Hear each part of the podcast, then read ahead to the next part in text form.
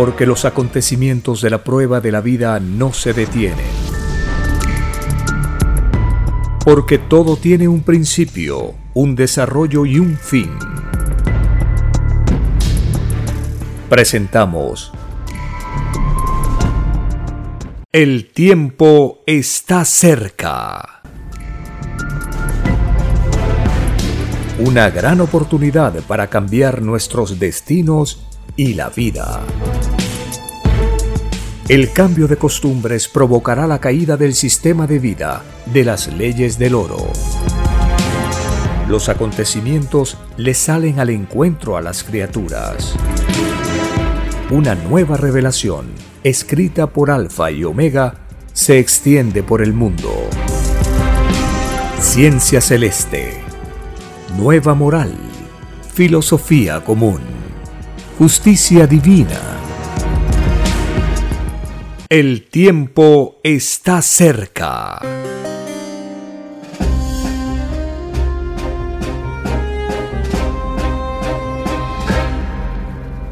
Agradeciendo al Divino Padre Eterno, iniciamos una nueva edición de este programa donde compartimos las enseñanzas de las Sagradas Escrituras las grandes revelaciones de la ciencia celeste dictadas por el Divino Padre al enviado Alfa y Omega. Y también cómo las leyes sociales nos hacen reaccionar en medio de las grandes pruebas finales de este tiempo.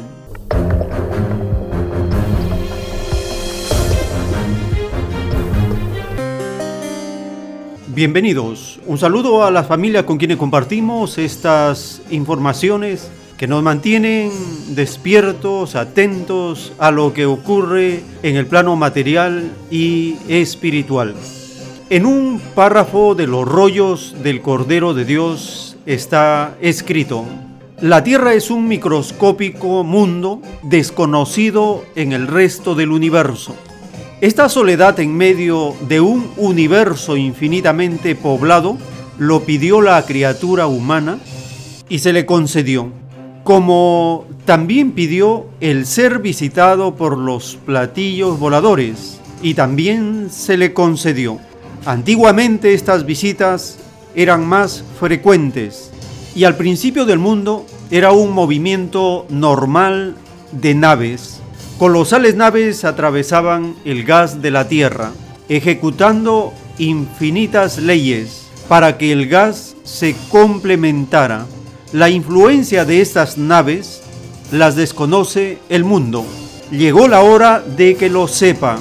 Tarde o temprano se saben las cosas, incluyendo las cosas misteriosas, las cosas del espíritu y las cosas ocultas hechas por los hombres nada, absolutamente nada, queda oculto en un juicio final, porque así lo pedisteis y así se os concederá. Esto traerá un arrepentimiento como jamás vio el mundo. Grandes prodigios veréis, y las leyes con que se rigen tales prodigios no son de este mundo, son leyes solares que moverán las moléculas de la naturaleza. Revelaciones dictadas por el Divino Padre Eterno, escritas por el enviado Alfa y Omega.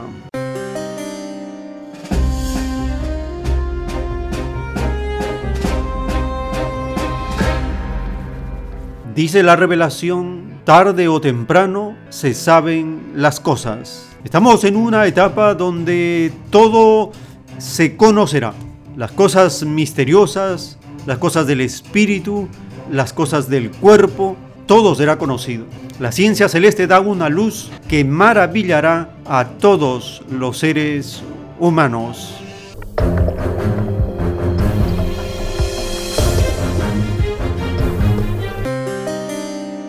En otro párrafo de los rollos del Cordero de Dios está escrita esta gran revelación.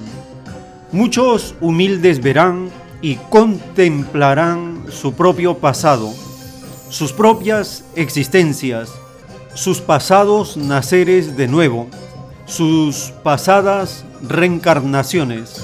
El universo penetra por los ojos y se manifiesta por la mente. El mundo de los humildes será sacudido por una ola de sueños, panoramas y visiones. Hasta ciertos materialistas e incrédulos verán, porque tienen premios espirituales pendientes del pasado. Los premios del Padre se otorgan cuando las criaturas lo solicitan y lo que no se da en una existencia se da en la otra. Dictado por el Divino Padre, escrito por el enviado Alfa y Omega.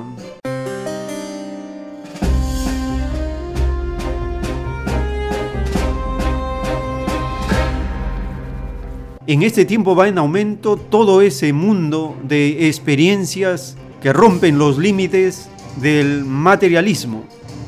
El poder de la visualización permite que el ser humano eleve su frecuencia electromagnética y la ciencia celeste eleva el magnetismo cuando se lee, cuando se profundiza y se siente la doctrina del Cordero de Dios.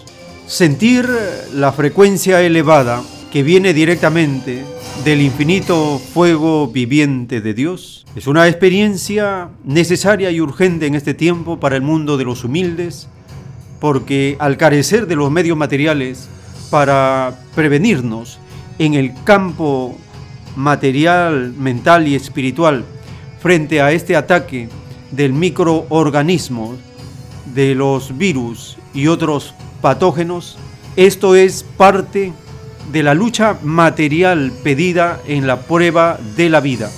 Elevar nuestra frecuencia electromagnética, elevar nuestro magnetismo con el conocimiento es ingresar a este mundo donde empieza a ocurrir las leyes propias del campo espiritual, del campo mental, en alianza con el campo físico, el campo del cuerpo humano. Somos una trinidad, somos un poder viviente, somos una galaxia en expansión. El sistema materialista nunca ha querido que los seres humanos sean conscientes de sus propias facultades mentales. 318 poderes llamadas virtudes, 318 inteligencias que están en todos nosotros, esperando a ser llamadas esperando a ser sentidas y practicadas. Es el tiempo donde se abren todas las dimensiones y la dimensión del conocimiento del reino de Dios, del macrocosmos que viene a la tierra, es un consuelo inmenso en este tiempo donde somos probados de una manera muy intensa y acelerada.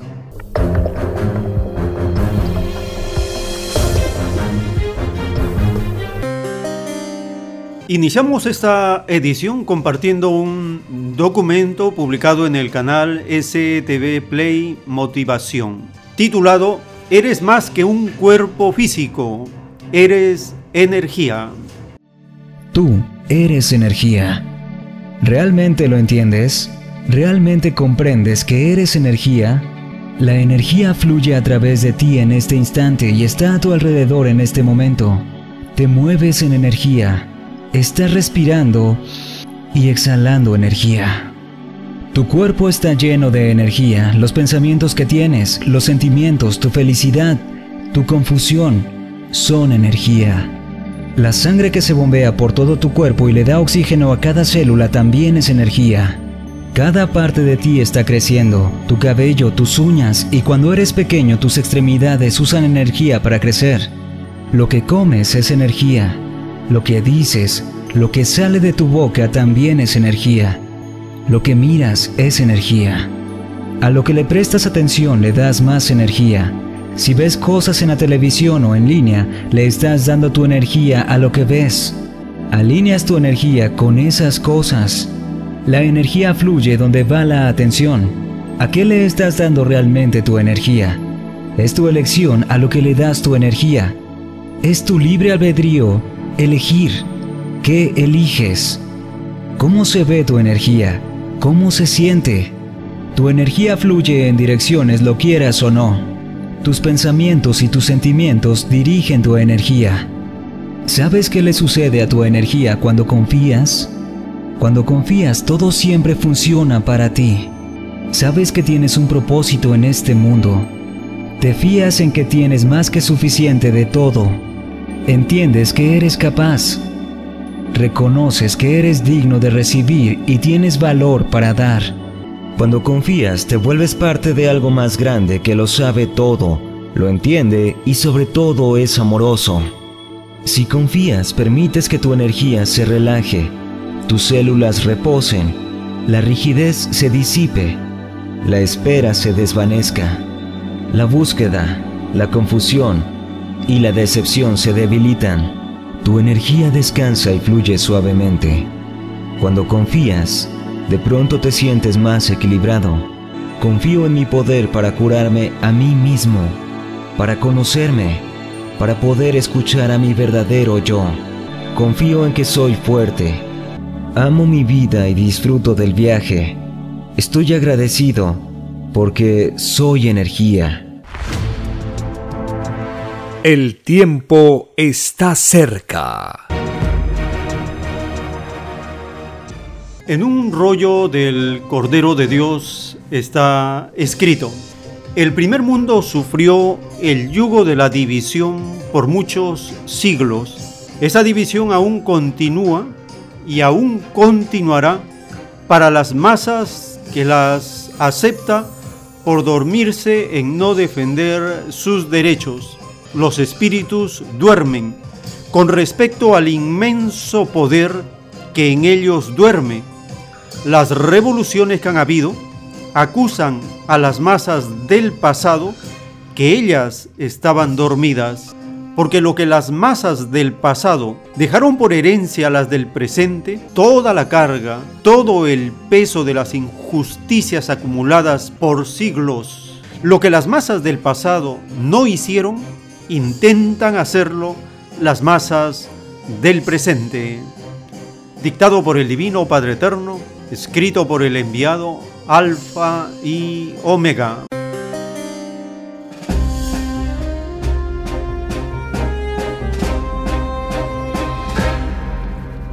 Esta revelación acerca del dormir de los espíritus con respecto al inmenso poder que en ellos duerme.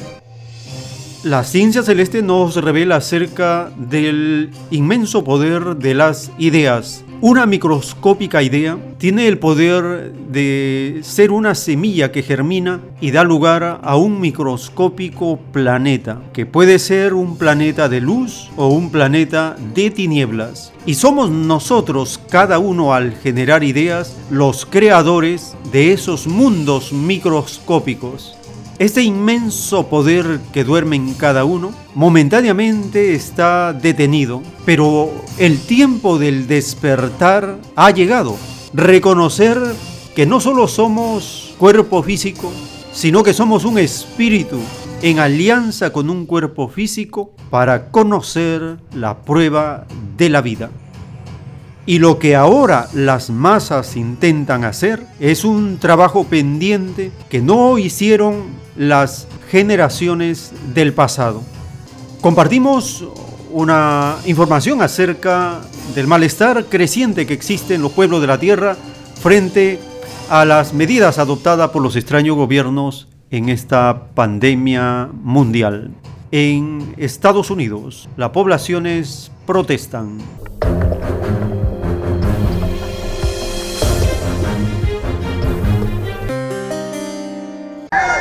Protestas contra el confinamiento en Estados Unidos.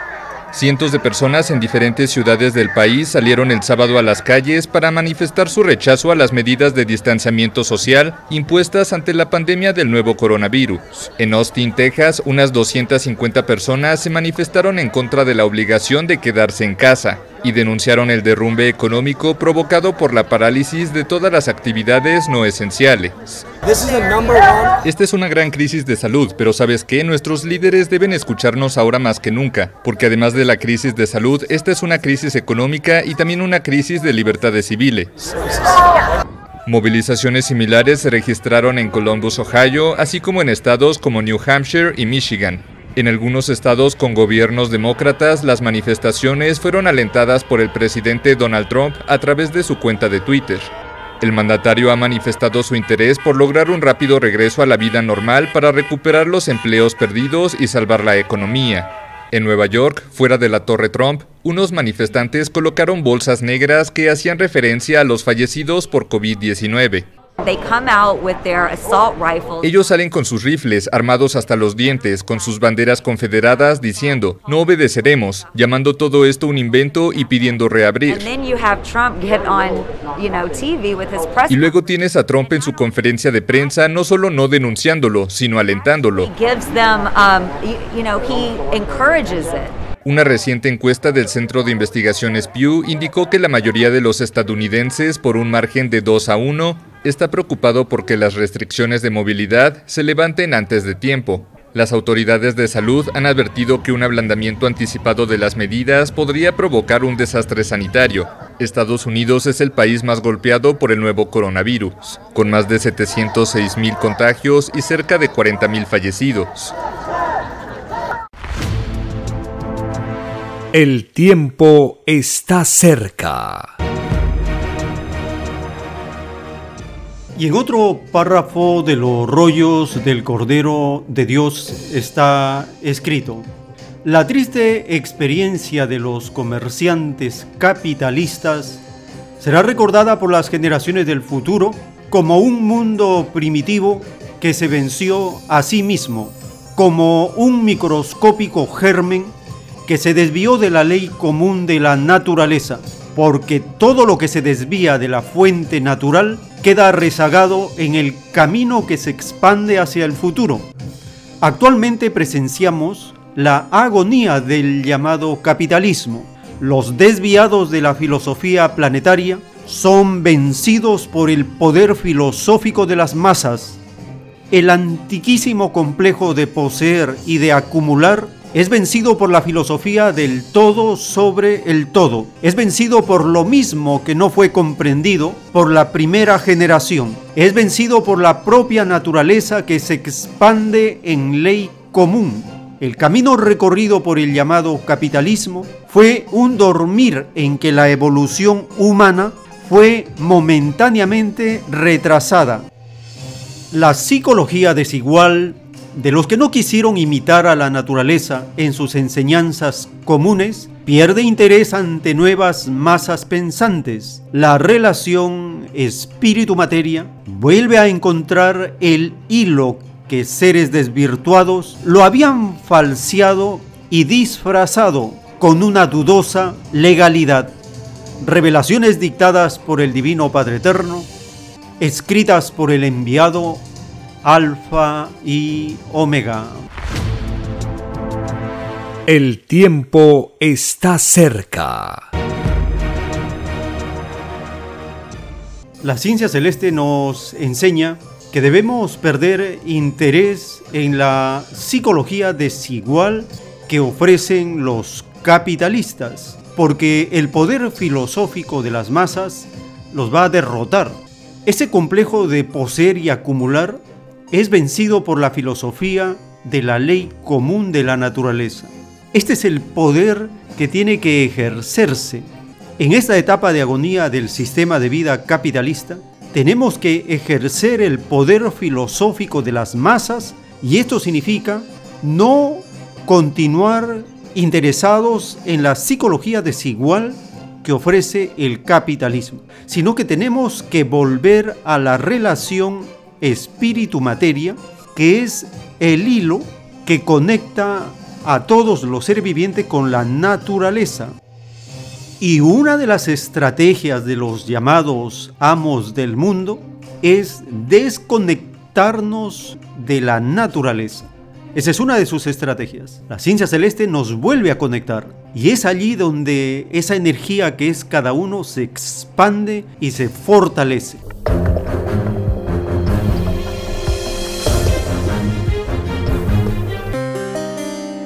En el año 2014, el escritor británico David Icke visitó Cusco. Tuvimos la ocasión de conocerlo y hemos leído algo de sus artículos acerca de lo que él llama el culto. Nosotros podríamos relacionarlo con lo que dice la doctrina como una dinastía una dinastía que comete hechos espeluznantes en su afán de apoderarse de todo el oro del planeta. Compartimos una breve explicación del escritor británico acerca de lo que él llama el culto y tiene relación con las gigantografías que nosotros presentamos acerca de la pirámide del capitalismo.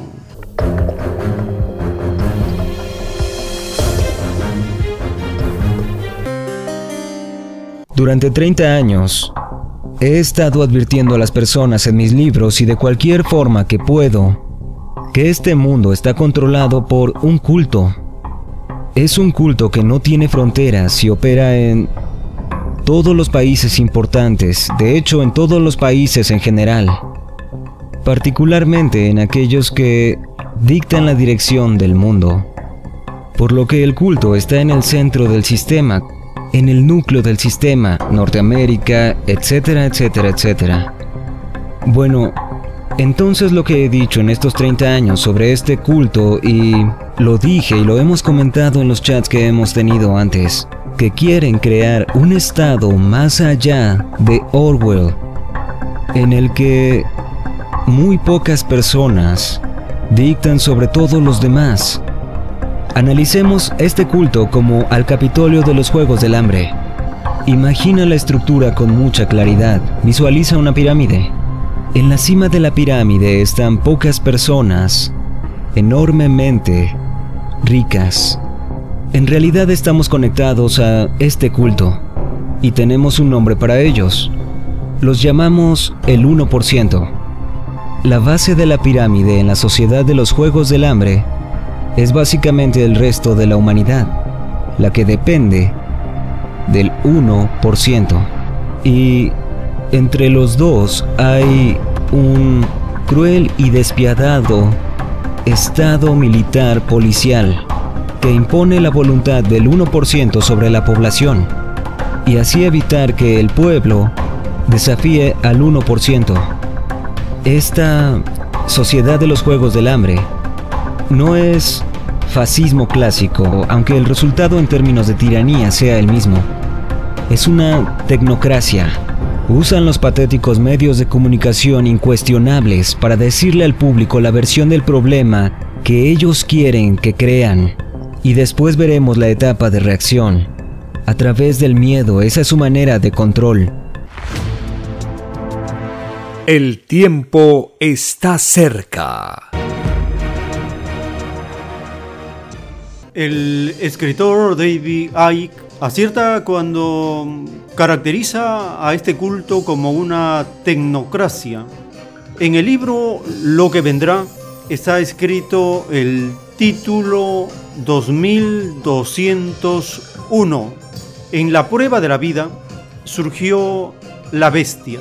La bestia representa un extraño bienestar y extraña tecnología que para lograrla la bestia se tomó el extraño libertinaje de valerse de leyes desiguales. La prueba de la vida consistía en crear leyes justas, es decir, leyes igualitarias, porque lo desigual y lo injusto no son del reino de los cielos. La bestia que es el mismo capitalismo, ideado por los acomplejados al oro, tienen que pagar molécula por molécula su extraño bienestar y extraña tecnología. Cada molécula le representa a los de la bestia una futura existencia en que ellos tendrán que luchar contra otros que al igual que ellos les impondrán leyes desiguales. Dictado por el Divino Padre Eterno por escritura telepática escrito por el enviado Alfa y Omega.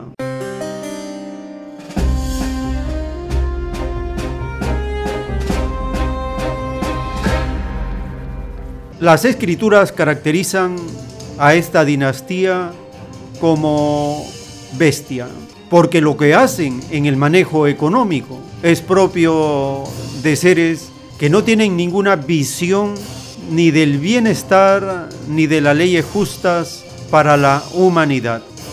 Kaiser Report entrevistó al escritor, al economista Michael Hudson y habla acerca de estas barbaridades que cometen los capitalistas contra los trabajadores.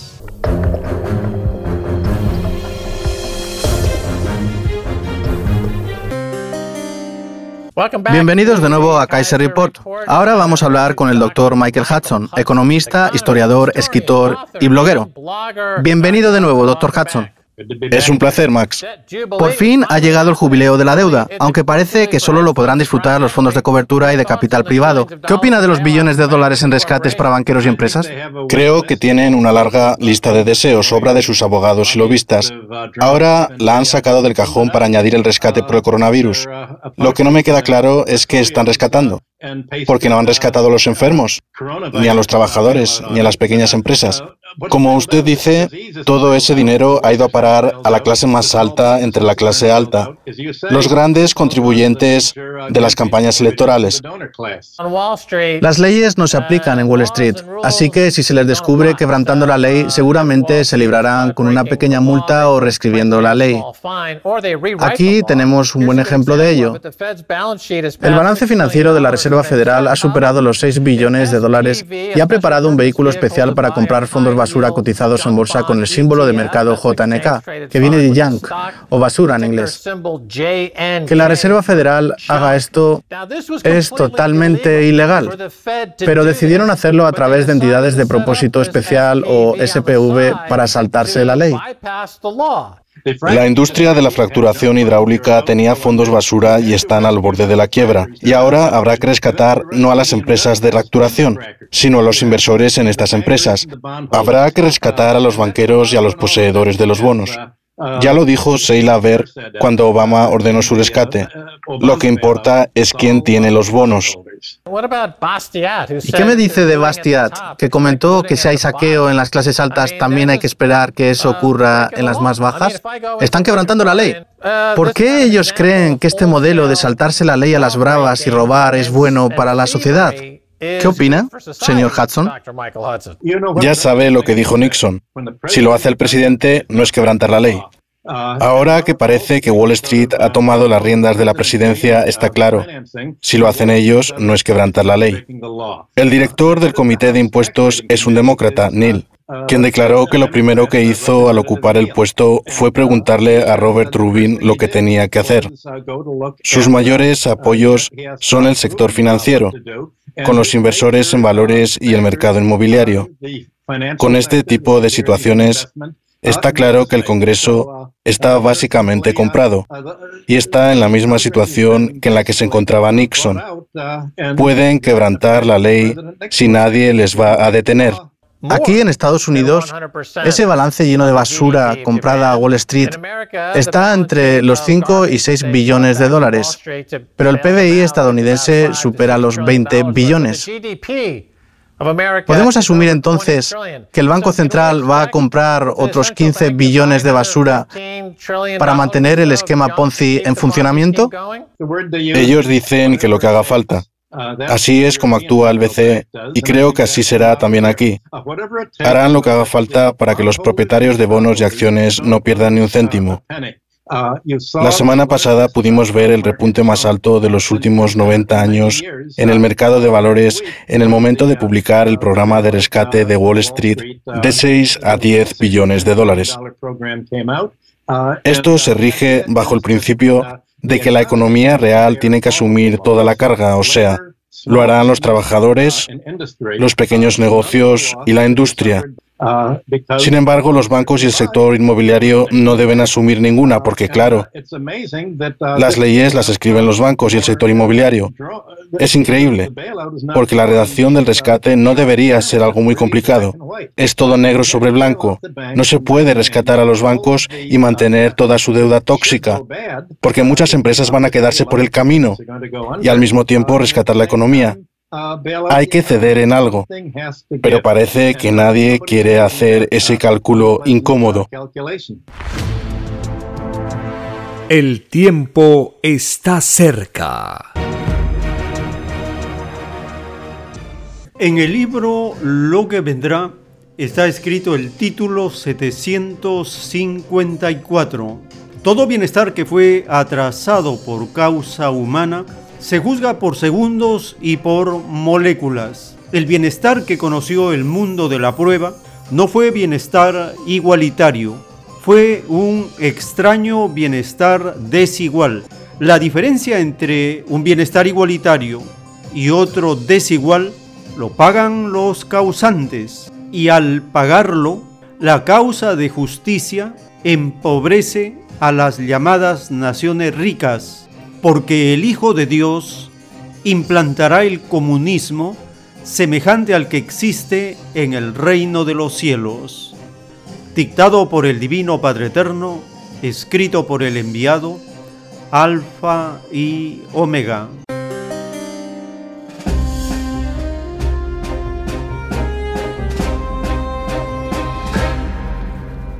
Esta divina revelación nos explica que la causa de justicia empobrece a las llamadas naciones ricas, porque el Hijo de Dios implantará el comunismo en la tierra.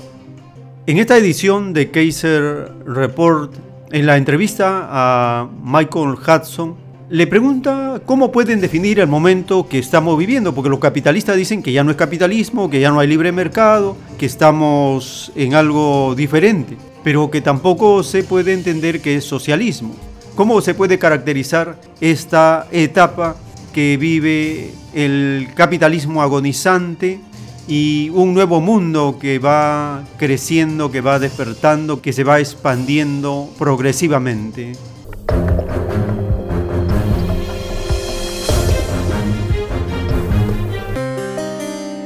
Pero los capitalistas ahora dicen que el capitalismo y el mercado libre ya no existen.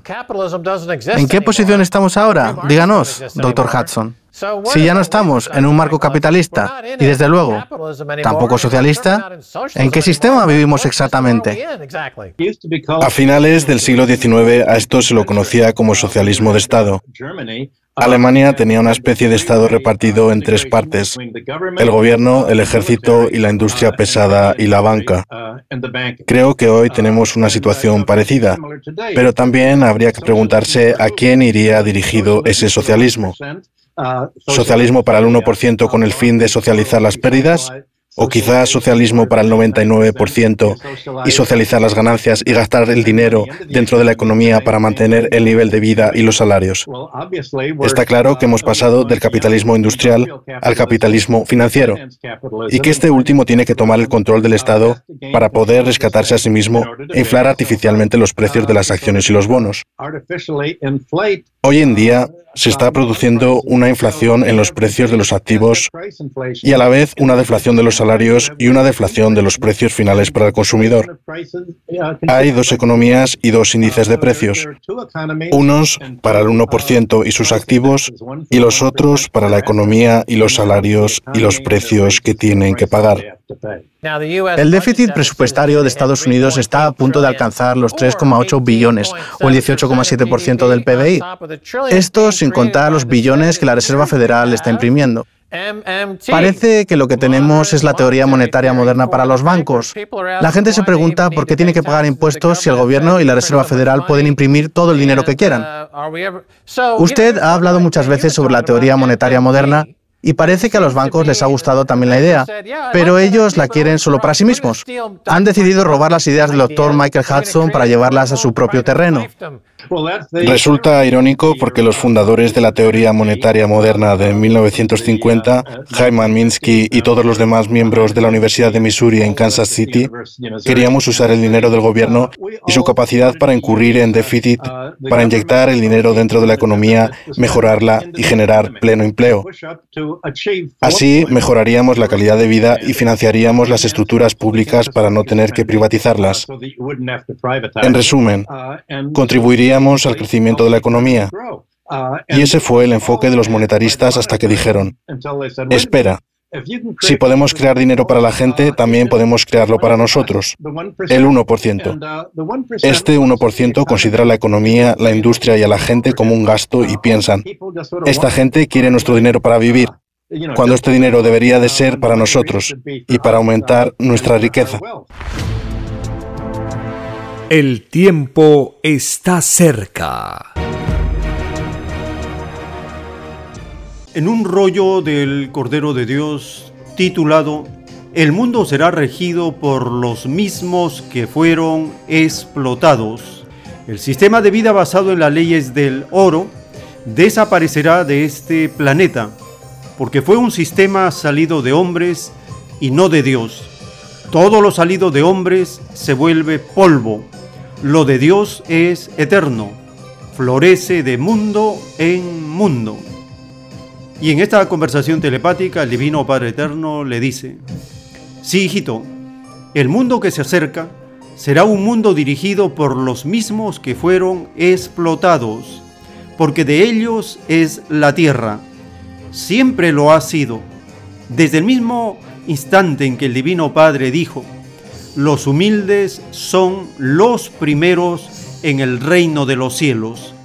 Primero significa primero arriba y primero abajo, porque lo de arriba es igual a lo de abajo. Los mandatos del Padre son los mismos en cualquier punto del universo. Siempre el humilde está por sobre todos los demás. En este mundo, los hombres que han dirigido los destinos del mismo hicieron lo opuesto.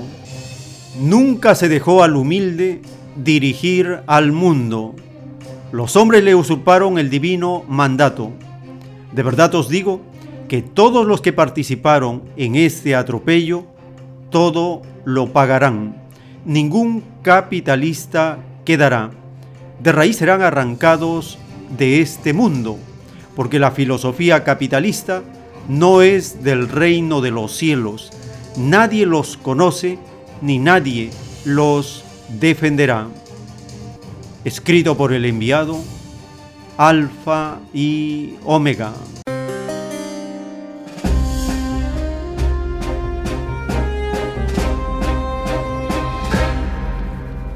En esta parte de la entrevista Max Kaiser le pregunta a Michael Hudson acerca de los sindicatos, las huelgas, los petitorios de los trabajadores frente a las condiciones actuales.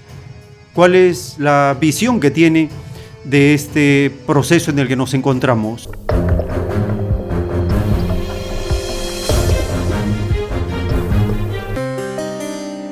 Los trabajadores que están ganando cantidades por debajo del mínimo aceptable, empaquetando alimentos o en servicios de reparto, están ahora en una posición en la que deberían recibir un aumento. Sin ir más lejos, Minnesota cuenta con una gran historia de activismo obrero. ¿Cree que los trabajadores están en un momento en el que pueden recuperar la organización sindical y recuperar los salarios a través de la negociación colectiva? ¿O cree que les saldrá mal? Está claro que están muy motivados simplemente en temas como los de la seguridad en el trabajo, la protección frente a virus y toda esta situación que están viviendo ahora mismo, que incluye que los empleadores estén despidiendo a gente a voluntad y sin un plan de contingencia.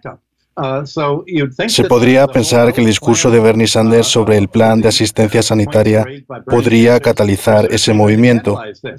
Si no se organizan, eso querrá decir que aceptan su derrota sin hacer ruido. La economía acabará asemejándose a la de Grecia, donde la gente es cada vez más pobre e infeliz, se suicida o termina por emigrar, donde la esperanza de vida disminuye. Esa realmente es la alternativa. Imagínese lo que podría pasar dentro de tres meses, cuando se vean sin un empleo y cuando los pagos por adelantado de sus alquileres se terminen. Cuando los restaurantes y pequeños negocios para los que trabajan no puedan permitirse abrir porque no pueden afrontar los alquileres, que es su gasto más importante, por haber echado el pestillo durante tres meses. El desempleo se va a disparar y las personas sin hogar también. Si esta perspectiva no hace que la gente comience a actuar en su propio interés, creo que nada lo hará. El tiempo está cerca. En un párrafo de los rollos del Cordero de Dios está escrito, si vuestro Creador no os enviara la doctrina del Cordero de Dios, estad seguros que vuestro mundo terminaría en esclavo, como ha sucedido y aún sucede en infinitos planetas tierras. Vuestro Creador os envía esta nueva doctrina porque vosotros mismos la pedisteis en el reino de los cielos. Esta doctrina incluye el juicio final, porque después de la prueba viene juicio, viene veredicto. El mundo será estremecido en su naturaleza y en sus espíritus. Por siglos y siglos, mi libre albedrío expresado en escrituras le viene anunciando el juicio final. El Divino Padre se reservó el derecho de cómo sería el juicio final, porque divino libre albedrío tiene, como lo tenéis vosotros. Lo de arriba es igual a lo de abajo.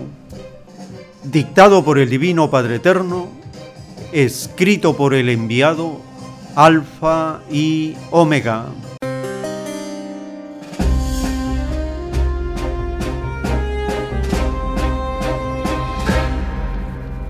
En esta parte final de la entrevista de Kaiser Report, hablan acerca de cómo visualizan lo que puede venir luego de este periodo de cambio, de transformación que está pasando el capitalismo agonizante.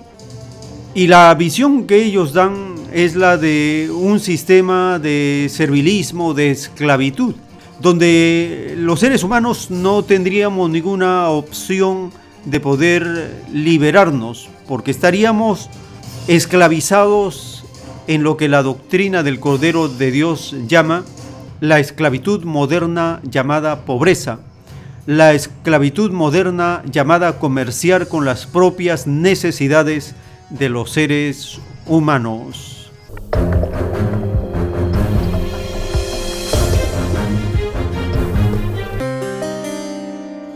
Yo tengo una teoría, la teoría de Max Kaiser sobre el neofeudalismo. Y esta es que estamos regresando a un estado con un modelo político y socioeconómico feudal. El sistema se basa en siervos y oligarcas, nada más.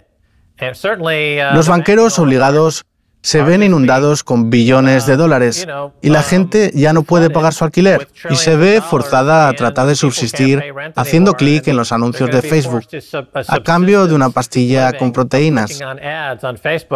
Con todo el conocimiento que usted posee sobre la historia económica, ¿cree que es posible que acabemos en un modelo neofeudal? ¿Qué opina usted, doctor Hudson? Creo que ese es exactamente el modelo en el que acabaremos, sí.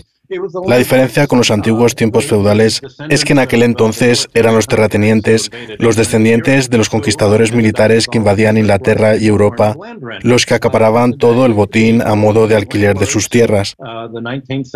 Hoy en día, estos terratenientes que existieron hasta el siglo XIX han sido reemplazados por los banqueros, porque ahora ese pago se hace a través de los intereses de una hipoteca, y la idea es que la deuda aumente hasta el punto en que lo único que quede sean los ingresos mínimos para sobrevivir. Además, a diferencia de los de la época feudal, estos nuevos vasallos pueden vivir donde quieran, pero siempre pagando los intereses de la hipoteca para comprar una casa. en el caso de dos tercios de la población, o pagando un alquiler que cubra los intereses de la hipoteca de los propietarios.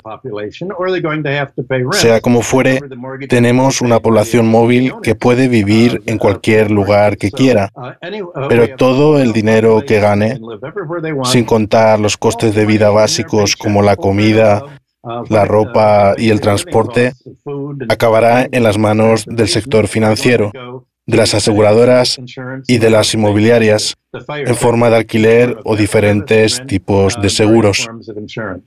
Vamos, que hasta los antiguos siervos vivían mejor porque al menos ellos no estaban en cuarentena. Muchas gracias por venir a Kaiser Report, Dr. Hudson. Siempre es un placer, Max. El tiempo está cerca. En un párrafo de los rollos del Cordero de Dios está escrita la justicia divina para este mundo.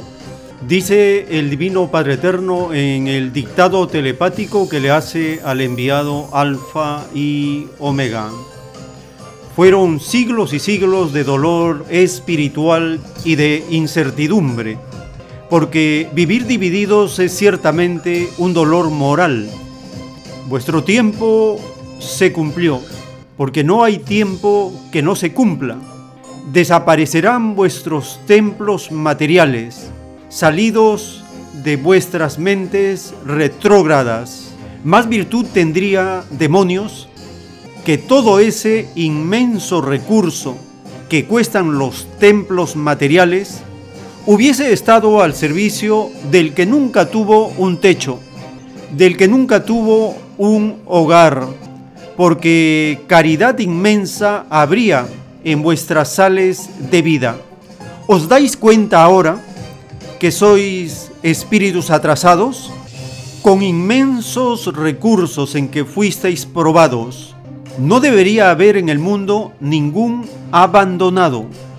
¿En dónde está vuestro amor por el mundo? ¿No enseñabais la caridad a gotitas? De verdad os digo, falsos profetas, que todo pertenecía a mis humildes. Les sacabais a ellos para volvérselo a dar, engañadores del mundo. El mundo verá vuestra caída.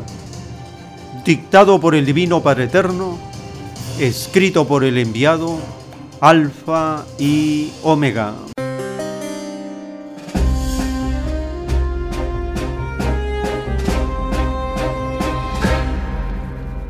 Este periodo de cuarentena en el planeta donde los templos están vacíos, donde la secta vaticana no puede hacer sus misas, sus ritos, sus procesiones, en esos templos costosísimos en los cuales no se encuentra la espiritualidad que enseña las sagradas escrituras. Y esas imágenes que hemos visto por los medios, el Vaticano vacío, los templos vacíos, es un adelanto de lo que viene. Los templos materiales no son necesarios para cumplir los mandamientos de Dios. Más aún el segundo mandamiento dice, no adorarás imágenes ni semejanza alguna. Los templos son semejanzas que no deben ser venerados, adorados, ni ser un lugar donde se engaña a los humildes y se comercia con la fe. Dice el Divino Padre que la secta vaticana le sacaba a los humildes el dinero y les volvía a dar en gotitas lo que pertenecía a los humildes. En estos tiempos de emergencia mundial, el Vaticano con su inmensa riqueza bien puede despojarse de ella y atender la causa de los abandonados, pero la dureza de corazón de estos materialistas de la fe hace que se les endurezca más su corazón y lo poco que ayudan los humildes lo agradecen, pero la revelación nos dice que es de los humildes. Compartimos una información donde familias y madres que pasan duras pruebas con la naturaleza han recibido un apoyo para hacer trabajo y fabricar las mascarillas que se requieren en este tiempo de emergencia y prevención.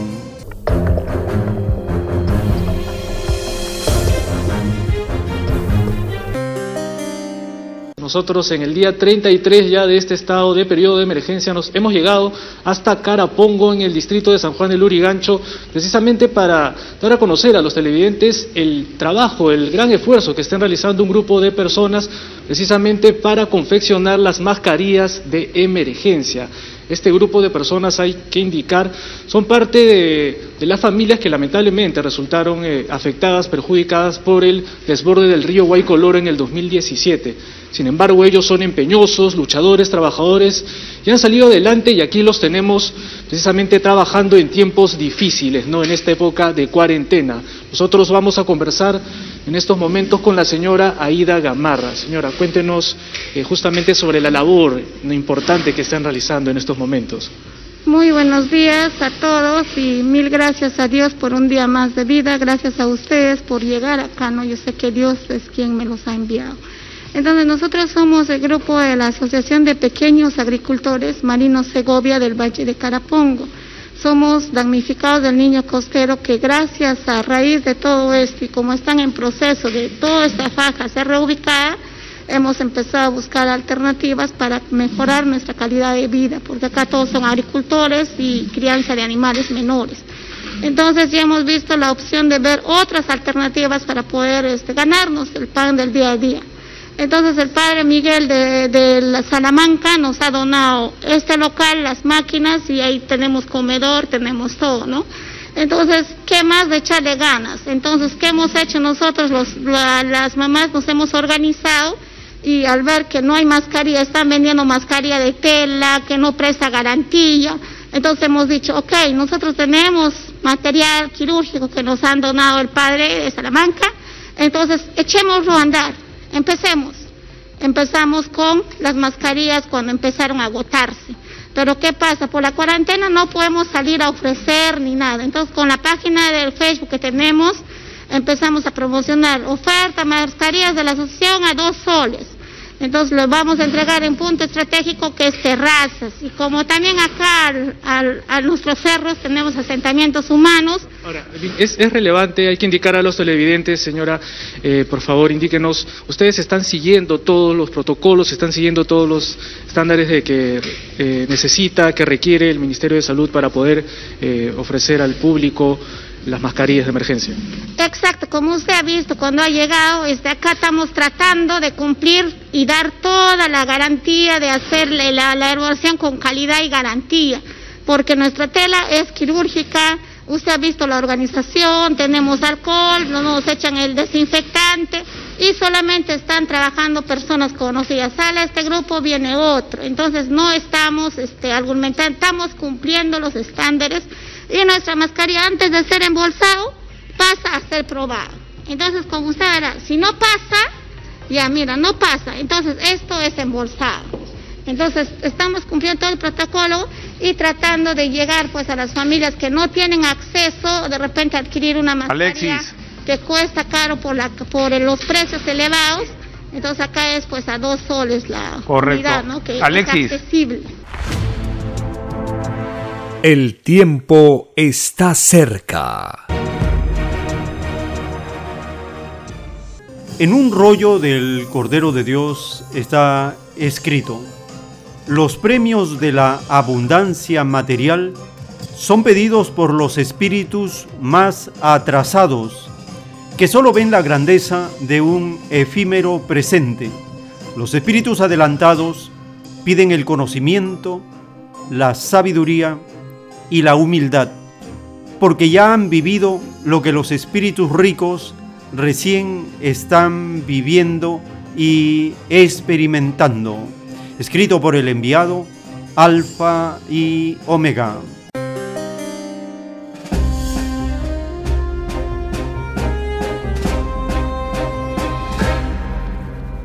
Esta revelación nos enseña dos psicologías, la psicología colectivista y la individualista. La psicología de los que buscan el bien común y aquellos que solo buscan acaparar. El socialismo y el capitalismo. Compartimos la nota publicada por el canal de la televisión cubana acerca de cómo esta pandemia abre las grietas en este mundo materialista.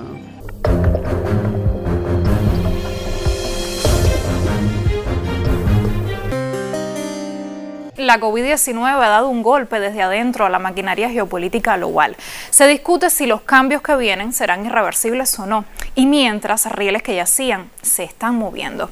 Y no fue la enfermedad por sí sola quien lo hizo. Si ha sido posible en tan poco tiempo que se convirtiera en pandemia es precisamente por la estructura global que se le ha dado a casi todo, empezando por las mayores economías. Por ejemplo, China y Estados Unidos, dos de los países con más peso en la dinámica mundial, tienen esos sectores fuertemente interconectados. Si uno se afecta, el otro también. Utilizando el símil, gripe de ellos, neumonía para todos. Y sí, el mundo ha debido llegar a este punto para que muchos empiecen a plantearse cuestiones que deberían ser obvias o al menos mejor conocidas. El modelo chino, demonizado desde mucho antes por quienes prefieren y les conviene traducirlo así, ha logrado en cambio contener la expansión de la enfermedad, minimizar sus impactos y ayudar a otros ante una contraparte que va en sentido opuesto. Estados Unidos ¿Qué hace, atenta contra su seguridad sanitaria, privilegiando el enfoque del servicio médico como mercancía y con ello se debilita como país y también y principalmente como actor geopolítico. Las armas y los muros no ayudan a un enfermo de COVID en un país donde se han contabilizado más de 632 mil contagios por el virus. Paradójicamente se informa el aumento de las ventas de armas, alcohol y drogas en ese país, resultado tal vez de los productos enajenantes de su propia industria cultural otro tema que llama la atención, como me comentaba recién un experto, es cómo se sirven de la manipulación política de la enfermedad medios y ciertos gobiernos para restarle visibilidad a otros escenarios de conflicto que se generan en varias partes del mundo. Solo pensar, por ejemplo, en guerras como la de Yemen o Siria no porque desde esas posiciones se les intente bajar el perfil, significa que se congelen como eventos o los factores involucrados dejen de operar en función de sus intereses para llegar a donde quieren. Ahora tal vez les resulte más fácil hacerlo con la atención redirigida hacia la emergencia de la COVID-19. América Latina tampoco escapa a estos impactos. Países como Chile y Colombia, hasta hace poco sacudidos por las protestas sociales, se han visto obligados a poner en pausa sus reclamos. Esto responsable, pero rápidamente aprovechado por sus respectivos gobiernos para desarticular movilizaciones legítimas, ahora que lo fundamental es cuidar la salud desde el aislamiento. Pero de nuevo, estos gobiernos no encontrarán para siempre en la COVID-19 un chivo expiatorio. La gestión de la crisis sanitaria por la derecha regional puede ser otra razón poderosa para que en un futuro se regrese a las calles. Al fin, los grandes medios se abalanzan sobre el público, lanzando cortinas de humo sobre todo lo que el sistema quiere dejar en zona gris, sean guerras o muertes masivas por la incapacidad de un determinado sistema sanitario. La situación generada por la COVID-19 pone al mundo ante dos visiones de la realidad. Una donde los problemas de todos se resuelven entre todos y otra en la que se pretende resolver la crisis desde el más enconado egoísmo. Esperemos que el oportunismo político de unos pocos no sea razón para dejar de lado el término que nos define, humanidad. Así terminamos. El tiempo está cerca. Estamos llegando al término de esta hora.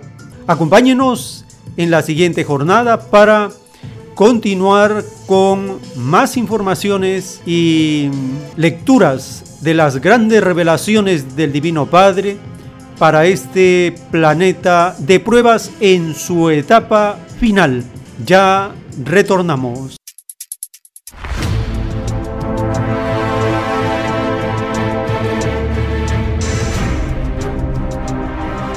El tiempo está cerca.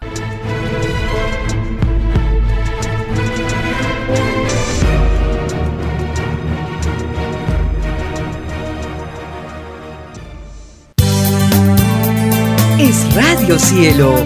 Una nueva era de la radio en el Perú. Programación de avanzada para todos. Es Radio Cielo. El mejor anhelo de tu vida. Es Radio Cielo. Sembrando amor es Radio Cielo. Ahora, tu radio favorita, Cielo, llega a todo el mundo. Visítanos e interactúa con todos tus conductores de la variedad de programas que ofrece tu radio Cielo. Radio Cielo en la red. Ingresa a la www.radiocielo.com.pe y desde tu teléfono móvil, interactúa con nosotros. Radio Cielo, a la vanguardia de la tecnología. tecnología. Cielo.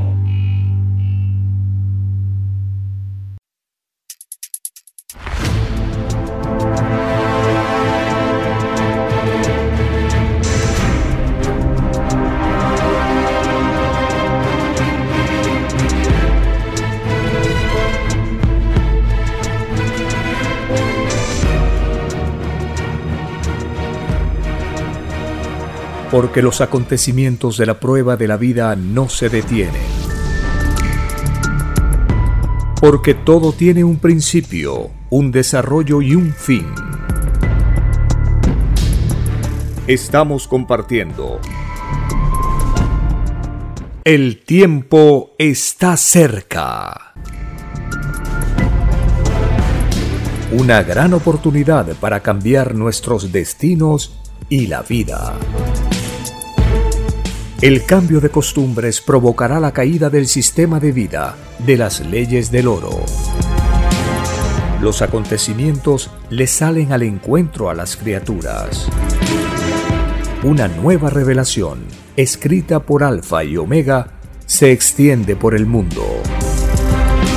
Ciencia celeste, nueva moral, filosofía común, justicia divina el tiempo está cerca.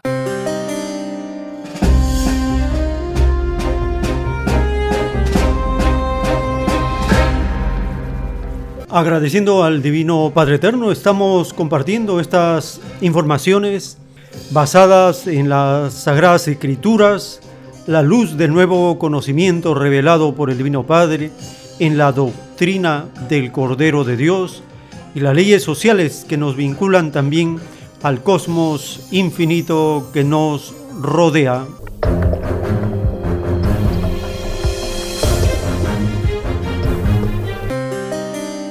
Un saludo a las familias con quienes compartimos estas informaciones que nos mantienen enterados y con las cuales podemos relacionar los eventos que ocurren en el plano material y espiritual. Esta escuela del universo nos permite aprender qué es lo mejor para el cuerpo físico, para la mente y para el espíritu. Desde el tiempo antiguo, en las sagradas escrituras, se enseñó acerca del cuidado de la limpieza del cuerpo para poder tener un desarrollo espiritual. Hay una relación directa entre el cuerpo físico y la espiritualidad que debemos mantener siempre para lograr un equilibrio entre materia y espíritu. En el libro del Éxodo capítulo 30, desde el verso 17, está escrito, y el Señor habló a Moisés diciendo, Harás también una pila de bronce con su base de bronce para lavatorio y la colocarás entre la tienda de reunión y el altar y pondrás agua en ella y con ella se lavarán las manos y los pies Aarón y sus hijos. Al entrar en la tienda de reunión se lavarán con agua para que no mueran también cuando se acerquen al altar a ministrar para quemar una ofrenda encendida al Señor, y se lavarán las manos y los pies para que no mueran, y será estatuto perpetuo para ellos, para Aarón y su descendencia, por todas las generaciones. Libro del Éxodo capítulo 30, del verso 17 al 21. Esta enseñanza milenaria de las escrituras acerca del lavado de manos como una medida de prevención frente a una serie de dolencias y enfermedades, ha tenido un recorrido a través de la historia de muchísima resistencia e incomprensión por las autoridades que no dieron la información al pueblo y no siguieron las enseñanzas desde hace miles de años de las escrituras para mantener la salud de la población. Compartimos la publicación de RT en español acerca de esta historia del lavado de manos.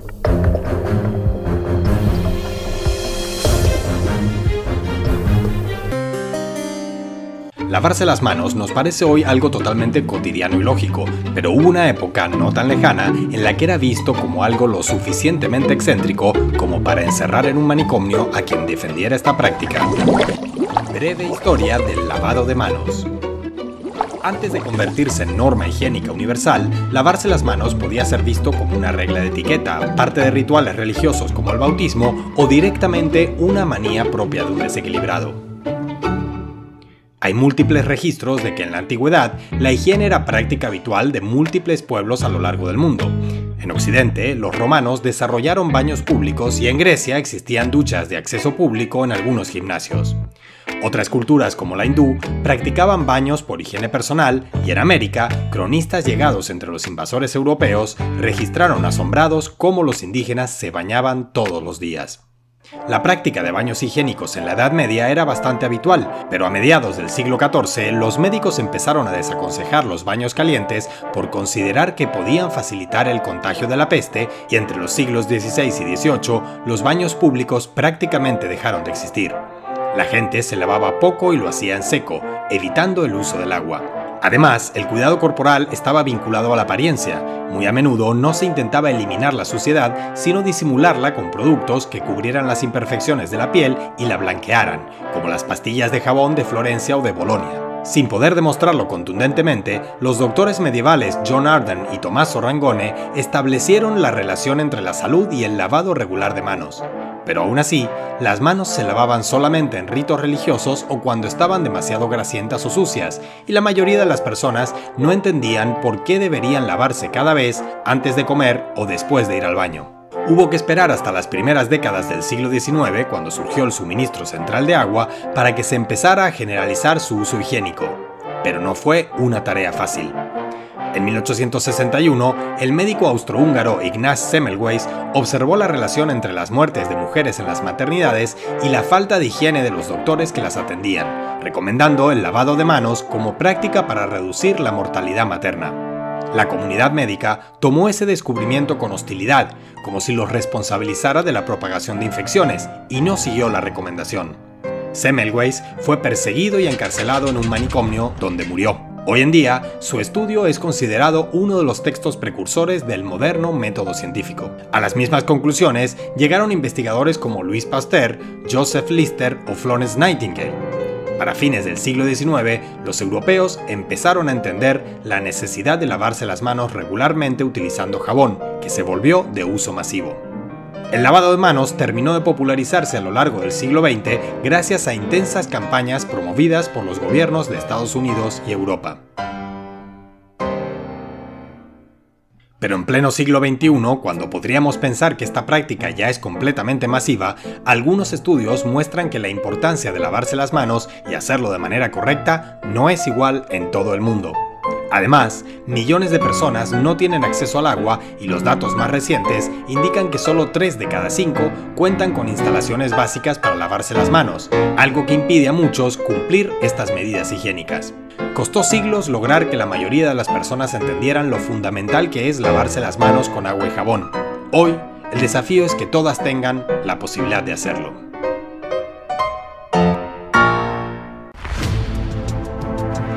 El tiempo está cerca.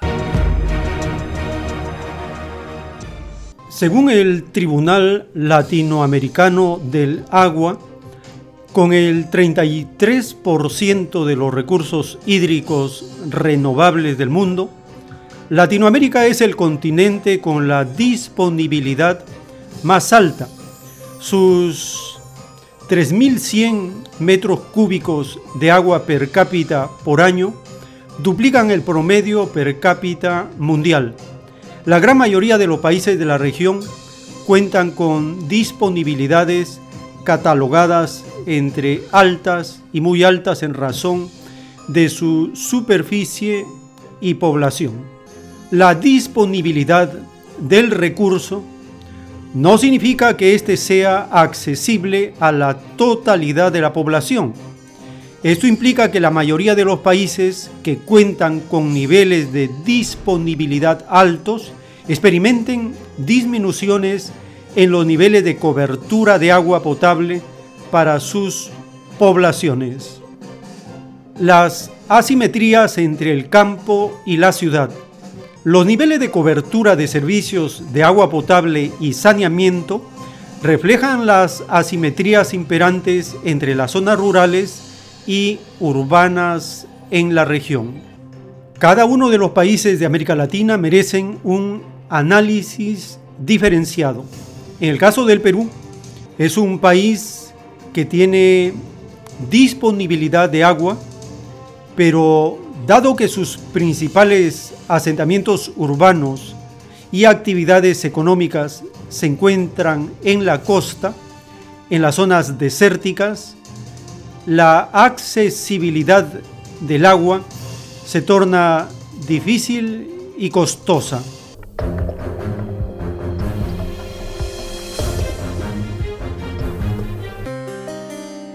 el llamado estrés hídrico.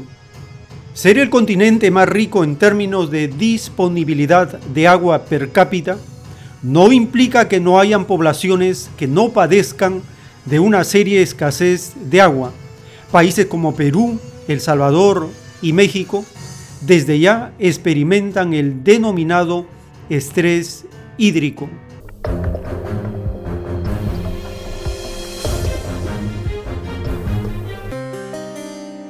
Consecuencias sanitarias asociadas con el deterioro del agua. La Organización Mundial de la Salud ha manifestado en varias ocasiones que el 85% de las causas de enfermedades y de muertes en el mundo se asocian con el agua contaminada y la falta de acceso a la misma. Anualmente, la disentería, la diarrea, y otras enfermedades hídricas cobran la vida de 3 millones de personas. América Latina no escapa a esta realidad. Anualmente se reportan 150.000 muertes por enfermedades hídricas, el 85% de las cuales ocurren en niños menores de 5 años de edad.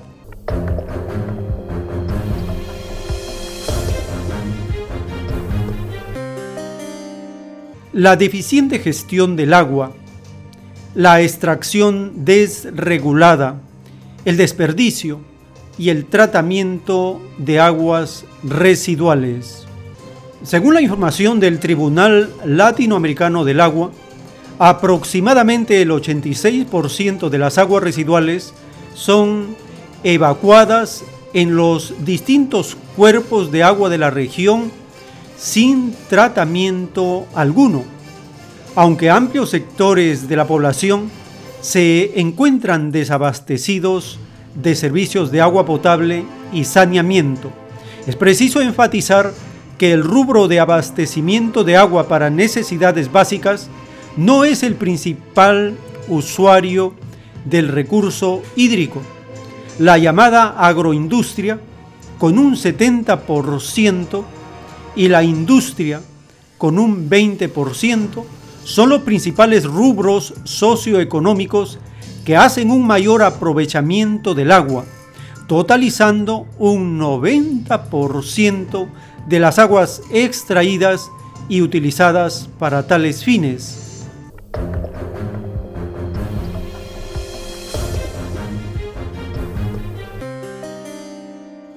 La región experimenta una creciente dependencia en el uso de sus fuentes hídricas subterráneas. América del Sur utiliza entre el 40 y el 60% del agua que consume de los acuíferos, mientras que América Central y México dependen en un 65% de estas fuentes. En México, por ejemplo, 102 de los 653 acuíferos se encuentran sobreexplotados. A esto hay que sumarle que existe una deficiente gestión en el manejo y conservación del agua, ya que en promedio el 40% del agua se pierde en fugas y sistemas de alcantarillados deficientes. Con una población en aumento, con crecientes demandas de servicios básicos y un modelo de desarrollo sustentado en la explotación de materias primas, América Latina se encamina hacia una agudización en la explotación de sus fuentes de agua.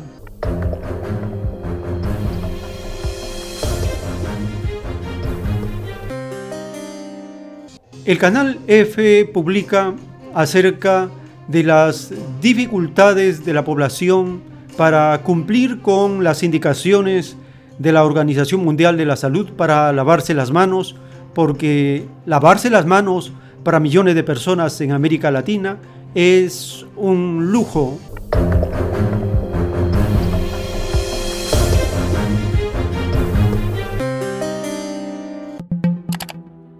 Nos preocupa no lavarnos las manos. Yo tengo que racionalizar el agua. Sin el agua no hay nada. Aunque es más cara, pero ¿qué podemos hacer? como dice, un, un poquito de agua y lo estamos lavando pues, para, para poder protegernos. Tiene que haber el agua. Sin el agua no hay nada. El primer día de la cuarentena el gobierno decretó de que el agua a las poblaciones más vulnerables se hiciera distribución en forma gratuita. Pero ¿cómo va la, la mano si yo tengo que racionalizar el agua? O sea, no puedo estar acá rato lavando ahora no. Poquito gastando poquita agua porque pienso que se va a terminar. Hay cerca de 350.000 personas que dependen de sistemas de agua potable rural que constantemente están sufriendo cortes de suministro. Esto supone que hay personas en Chile que no cuentan con agua potable, de calidad y con la frecuencia necesaria para lavarse las manos a la proporción que nos ha pedido la Organización Mundial de la Salud. Hoy día, insisto, tenemos el agua eh, suficiente todo el día porque hay una crisis sanitaria y se nos exige también lavar las manos todo el día, eh, a cada rato cuando se puede y, por eso tenemos el apoyo de la entrega de agua, pero eso no es habitual para nosotros. Incluso aquí, fíjense que en pistas hubieron personas, ¿verdad?, en cuarentena. Y nosotros afligidos, pues, porque no hay ni agua para lavarse. Y eso nos preocupa un montón, fíjense.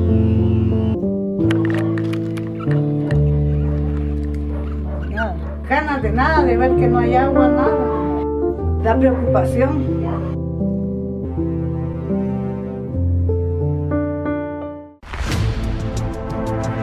El tiempo está cerca.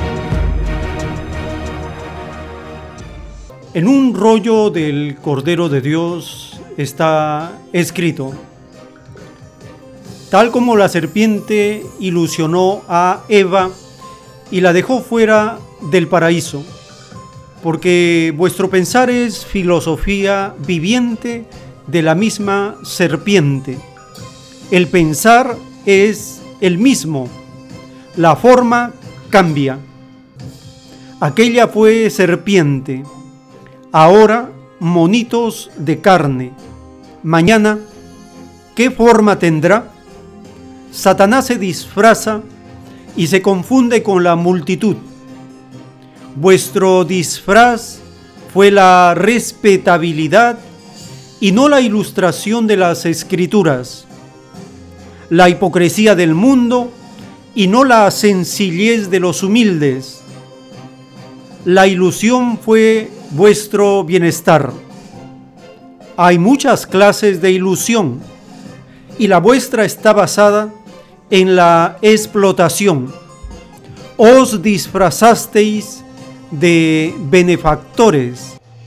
tratando de curar heridas provocadas por vosotros mismos, atentasteis contra el hombre, contra los hijos del trabajo.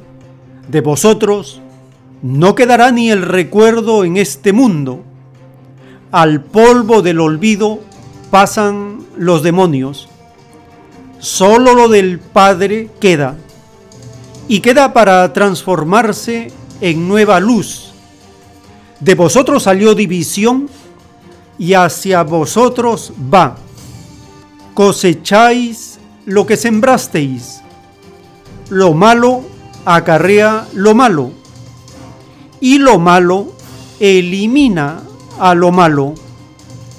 Es el fruto de Satanás que sois vosotros mismos. El tiempo de vuestro inmoral reinado se cumplió y se inicia la limpieza moral del mundo. Y las inmundicias sois vosotros. Lo que no es de la luz del Padre es echado fuera, que probado fue dentro. Ninguno de vosotros verá la alegría de la vida, porque la quitasteis al mundo. La alegría de este mundo es falsa alegría es superficial, interesada, es un disfraz del dolor, una alegría en que no participa el Padre, porque esa alegría es producto de desconocida filosofía, es salida de los demonios que gobiernan con el uso de la fuerza, porque desconfían de sus propias leyes Así es Satanás. No confía en sí mismo, ni confía en los demás.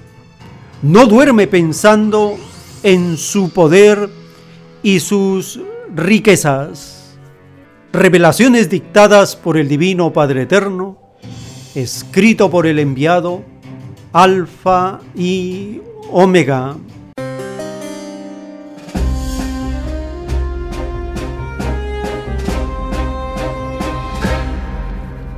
Qué grandiosas revelaciones nos da el Divino Padre para poder comprender nuestro pasado, nuestro presente y saber lo que viene. Lo que viene es la alegría de la vida, la alegría de los humildes, la alegría de los trabajadores, la alegría de un nuevo mundo donde no participan los explotadores, los ambiciosos, los destructores, la legión de Satanás, los capitalistas. Como dice la revelación, lo malo acarrea lo malo y lo malo elimina a lo malo. Lo que vivimos en este tiempo en el planeta es el fruto de lo malo y eso mismo está provocando la caída planetaria de Satanás. ¿Por qué? Porque dice la revelación que Satanás se disfraza y se confunde con la multitud y el cambio de costumbres anula las multitudes anula los contactos, las aglomeraciones y viene por fuerza la distancia social. El no estar juntos, el mantener la distancia unos con otros. Esta etapa temporal provoca la caída del capitalismo. ¿Por qué?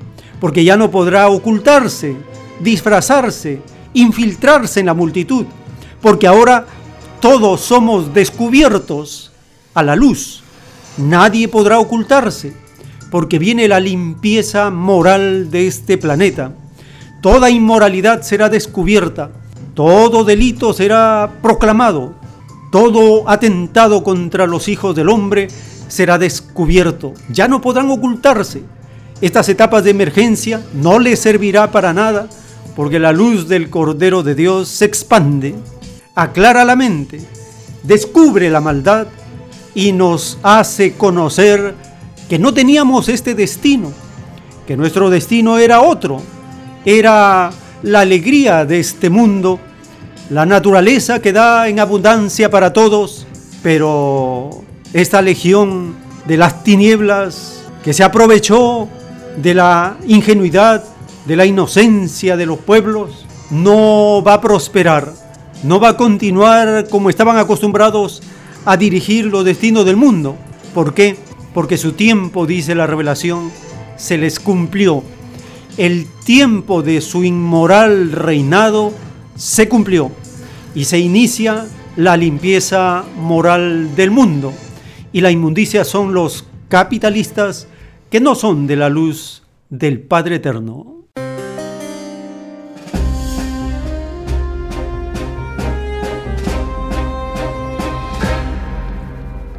Dice la revelación, hay muchas clases de ilusión y la vuestra está basada en la explotación. Os disfrazasteis de benefactores, tratando de curar heridas provocadas por vosotros mismos. Atentasteis contra el hombre, contra los hijos del trabajo.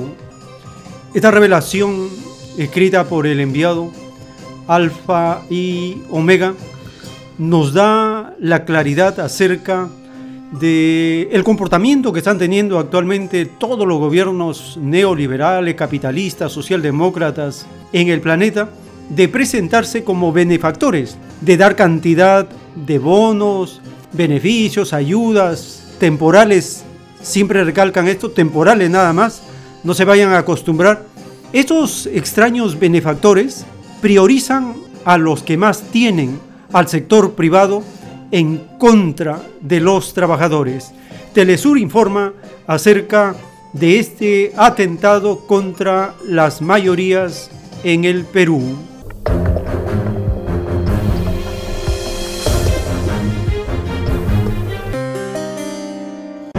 En Perú el gobierno dispuso de multas que van desde 25 hasta 145 dólares a los ciudadanos que incumplan con las medidas de aislamiento social obligatorio. Mientras tanto, la ayuda anunciada para la población más vulnerable aún no se ha concretado en su totalidad. Verónica Insazuti nos da más detalles. Leonor Mamani trabaja en la limpieza pública de un distrito limeño. Es una de las ciudadanas que no ha podido acatar la cuarentena. Diariamente se expone y a su familia por un sueldo mínimo y no está considerada dentro del padrón gubernamental para recibir un bono de ayuda.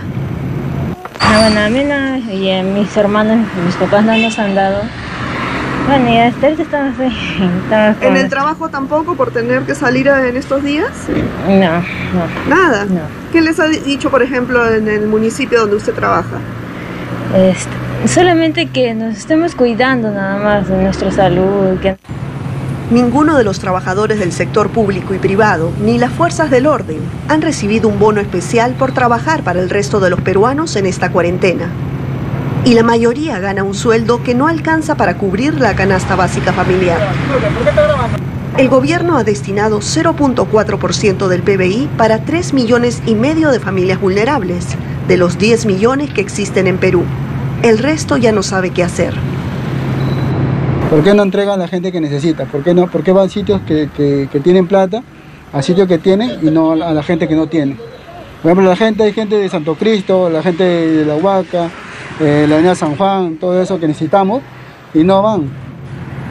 Del 12% del PBI que inyectó el gobierno en la economía para paliar los efectos de la pandemia, la mayoría ha sido destinado al sistema financiero y grandes empresas, además de flexibilizar la ley laboral en perjuicio de los trabajadores. Entonces la desproporción entre 30 mil millones de soles y 2.500 millones de soles para las familias pobres es, es importante, ¿no? Y va a tener que, eh, que ver también el Estado cómo hace para llegar a esas familias que luego de 45 días de cuarentena se van a ver sin trabajo y sin posibilidades de, de sobrevivir, ¿no? Solamente las 10 principales empresas del país cuentan con un patrimonio de 23 mil millones de dólares, según una investigación de la ONG Equidad. 23 veces más de lo que ha destinado el gobierno peruano a 3 millones y medio de familias. Verónica Insausti, Telesur, Perú. El tiempo está cerca.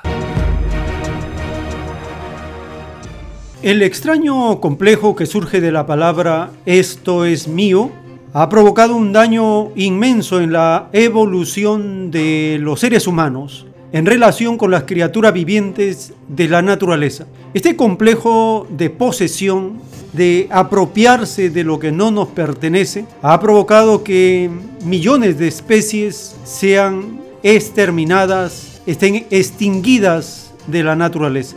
Esta prueba planetaria de la pandemia confronta al ser humano con las demás criaturas de la naturaleza. Y en el caso de Perú, servirá esto como una gran lección para empezar a respetar los lugares que les corresponden a las demás criaturas vivientes de la naturaleza. France 24 publica un informe relacionado con la disyuntiva, ¿quién se quedará en este mundo? ¿El ser humano, las criaturas vivientes de la naturaleza? Escuchemos estas interpretaciones que tratan de visualizar lo que viene teniendo como base siempre el capitalismo. Pero sabemos que el capitalismo ha terminado, no va a continuar. Su expansión ha sido cortada por el juicio de Dios. Pero aún así, dice la revelación, los capitalistas en su libre albedrío creen que van a seguir como estaban acostumbrados a reinar en este mundo. Pero su tiempo de reinado se ha terminado.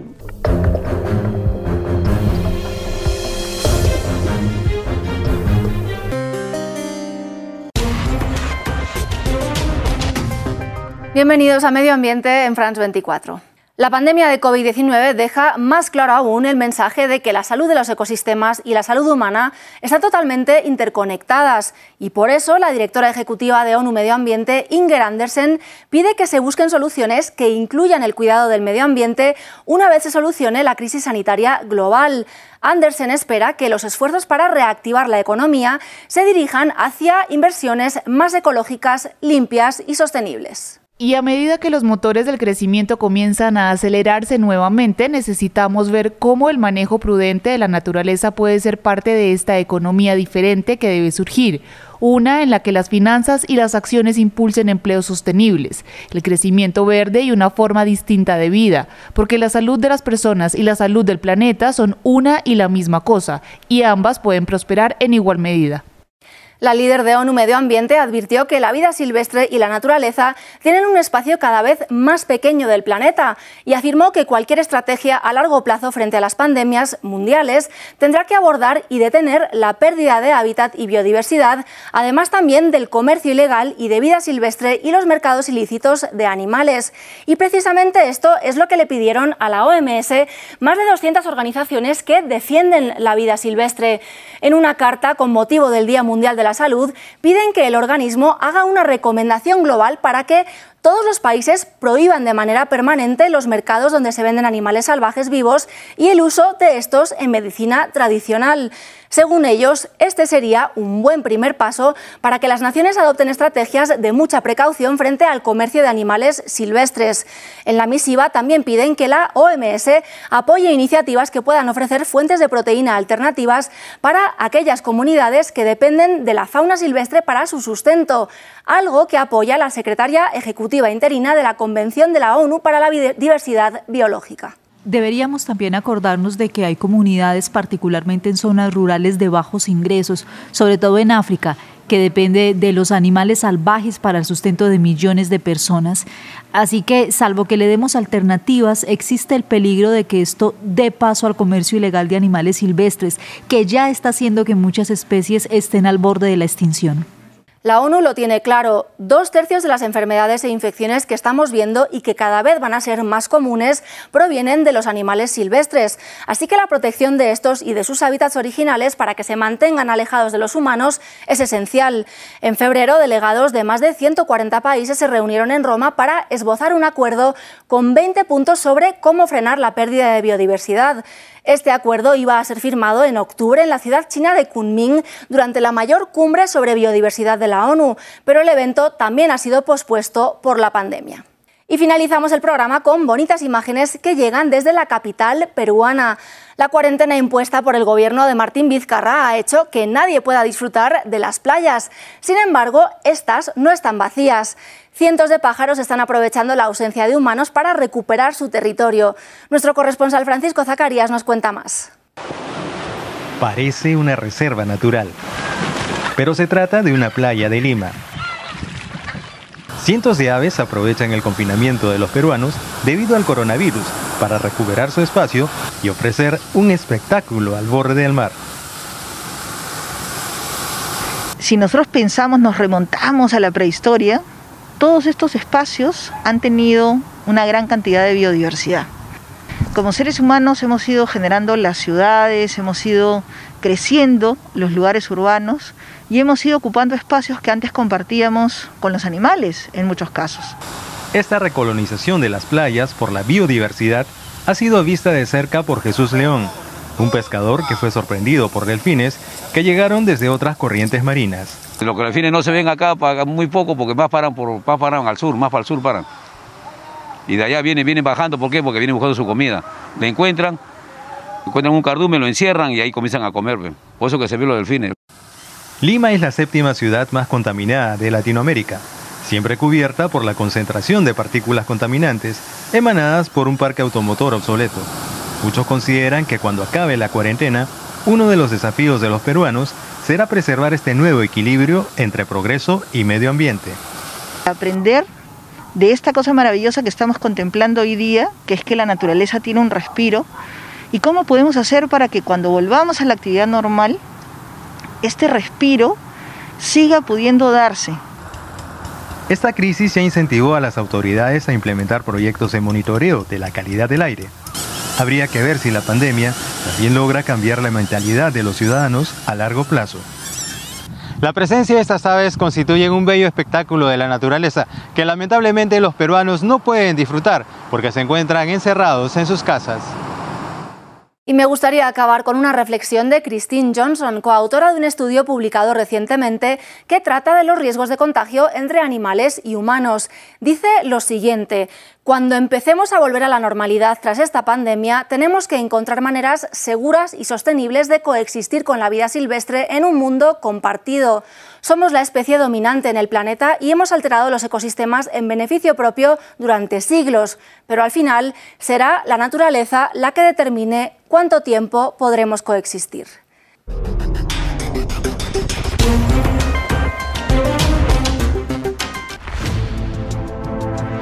El tiempo está cerca. En un párrafo de los rollos del Cordero de Dios está escrito, cuando el Hijo de Dios se llenó de cólera y correteó a latigazos a los comerciantes del templo en la historia antigua, lo hizo proyectando su divinamente hacia el futuro. En ese instante, el Hijo primogénito vio la cizaña del comercio en los siglos venideros, vio a los millones de seres que serían víctimas de los abusos, acaparamientos, precios abusivos, etcétera, etcétera. Vio el futuro yugo humano, vio a Satanás tomar la forma de extraño comercio y vio que la cabeza de Satanás eran los ricos. Todo el drama lo vio en un microscópico instante. Más allá de ese instante, habrían siglos de sufrimientos, frustraciones, desengaños, suicidios. Y viendo el futuro que le esperaba a la humanidad, vio el nacimiento de la gran bestia. Vio al monstruo que crearían de padre a hijo y de generación en generación, los más influenciados por el oro. A este monstruo que cobardemente se guarece tras la fuerza, el mundo de la prueba le llamó el imperialismo. Revelaciones dictadas por el Divino Padre Eterno, escrito por el enviado Alfa y Omega.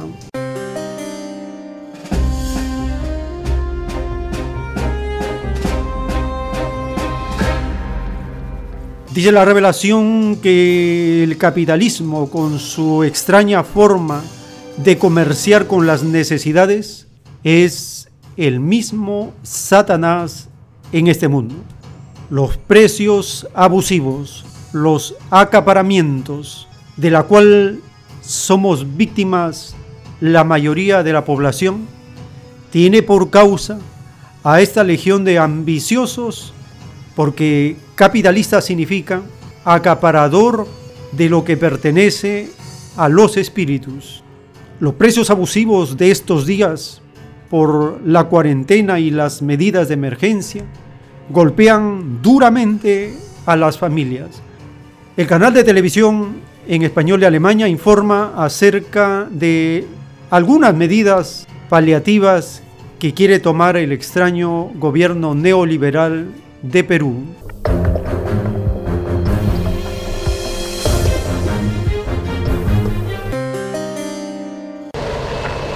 Camionetas que descargan comida en un insólito lugar para hacer el mercado. Se trata de un estadio de fútbol en el Callao, provincia vecina a Lima. Aquí también se extreman las medidas sanitarias con el uso de desinfectantes, controles de temperatura y el uso de tapabocas.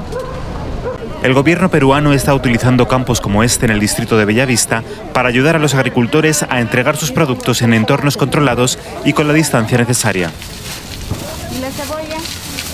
Me parece excelente que hayan venido a vender porque hay mucha gente que en realidad lo necesita, pues mira la situación que estamos pasando ahorita todos. Y es todo, el país entero, no solamente nosotros, todos. Entonces, esa es una ayuda, pues. Entre las ayudas a los productores se encuentra la exención de los costes de transporte. Con ello, el gobierno quiere garantizar precios asequibles y evitar la especulación. Los mercados itinerantes de Minagri, de la Chacra de la Olla, nos están apoyando a los productores para poder sacar nuestro producto, a, acercarlos a los clientes a un precio costo, pero a nosotros también dándonos la posibilidad de vender. Los clientes ingresan en grupos de 30 respetando el debido espacio entre cada uno. Así se evitan posibles contagios en un lugar con espacio para más de 350 toneladas de frutas, carnes y verduras. El tiempo está cerca. En un párrafo de los rollos del Cordero de Dios está escrito, todo lo que sale del Padre en el Hijo es universal. Será un acontecimiento mundial. De verdad os digo que volverá al rebaño del profeta lo que antes estaba. Volverán los humildes y despreciados a gobernarse a sí mismos con infinita fuerza en sus ideales, porque el Padre Jehová está con ellos, siempre lo ha estado, porque todo humilde y explotado es primero ante el Padre. Escrito por el enviado Alfa y Omega.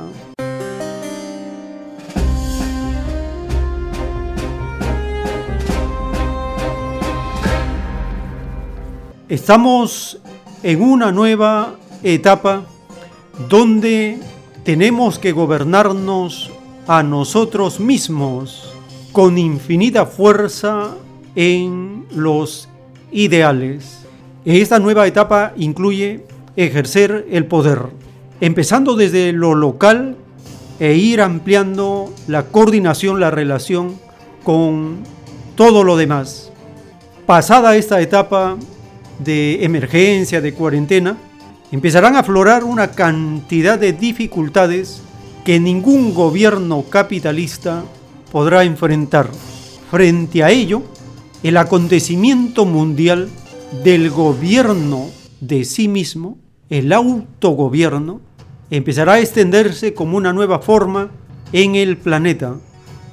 El autogobierno estaba en el pasado, la comunidad, las comunidades se gobernaron a sí mismas, con sabiduría, con los ideales, con los mandatos del Divino Padre. Eso vuelve a este planeta. Este acontecimiento mundial ocurre porque la luz del Divino Creador está en el planeta.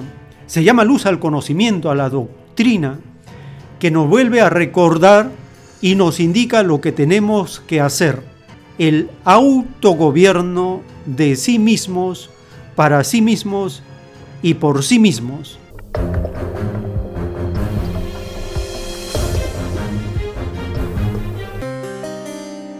porque los paliativos que están dando los gobiernos frente a esta crisis mundial es algo muy temporal y limitado. No va a la causa, al sistema de vida como causante del problema. Quieren, como dice la revelación, curar heridas provocadas por ellos mismos, pero esto ahora ya no funciona. El autogobierno de sí mismos es lo que permitirá al pueblo, a las poblaciones, empezar a entrar a la siguiente etapa.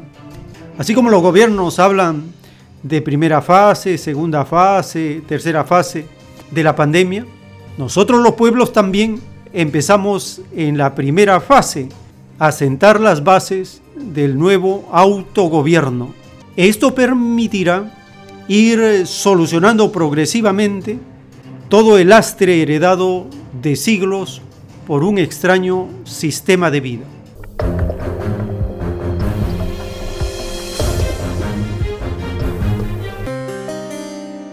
El canal Singua en español publica acerca de las ayudas que el extraño gobierno y algunas instituciones están procurando a los sectores más vulnerables.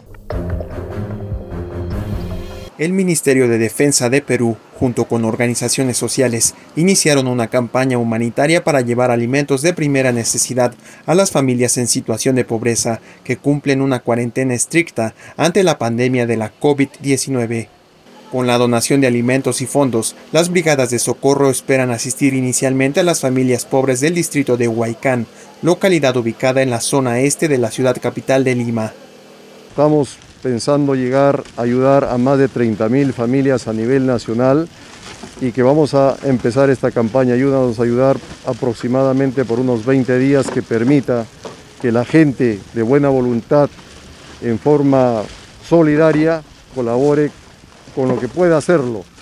La ayuda humanitaria aliviará a los barrios pobres que ya cumplen cuatro semanas de cuarentena como parte de las medidas para impedir la propagación del nuevo coronavirus. Hermanos, controlen su vecindad, donde hay ancianos que están a solas. Nosotros quizás no podemos ayudar, pero tú puedes salvar vida. Por favor, necesitamos esta sensibilidad solidaria más que nunca en este momento. Desde el pasado 16 de marzo, los peruanos cumplen una serie de medidas adoptadas por el gobierno para hacer frente a la COVID-19. Actualmente, en el país rige un toque de queda de las 18 horas hasta las 4 de la mañana. Con información de la oficina en Lima, Perú, Noticias Xinhua. El tiempo está cerca. En el libro Lo que vendrá están los títulos de los rollos del Cordero de Dios. El título 1385 dice, En el extraño sistema de vida, salido de las extrañas leyes del oro, hubieron extraños organismos que fueron desvirtuados por los mismos que los iniciaron. Tan extraña inmoralidad se paga segundo por segundo instante por instante. Uno de estos extraños organismos, surgidos del extraño mundo del oro, fueron las líneas de turismo. Los iniciadores y sustentadores las convirtieron en organismos de contrabandistas, matuteros, pacotilleros. Ninguno de los implicados en esto, de todo el mundo, ninguno volverá a entrar al reino de los cielos. Es más fácil que entren de nuevo al reino los que opusieron resistencia mental al mal y la inmoralidad en la prueba de la vida, a que puedan entrar los que se dejaron llevar por tan extrañas influencias.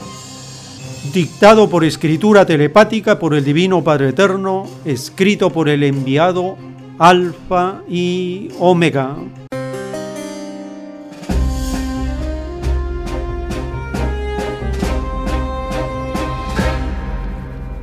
La prensa internacional publicó esta semana una nota relacionada con la caída del turismo en el Perú, este sector abarca a un porcentaje considerable de la población, directa o indirectamente.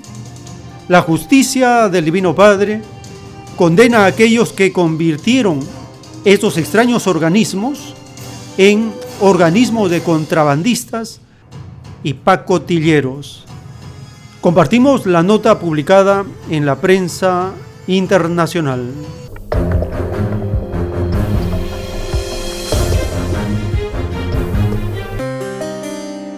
Machu Picchu, el sitio sagrado de los incas y el lugar turístico por excelencia en el Perú. Ahora luce desolado tras cuatro semanas de cuarentena nacional, el turismo paga un alto precio. este aislamiento social es, eh, creo que pone en la peor crisis de la historia a la industria gastronómica.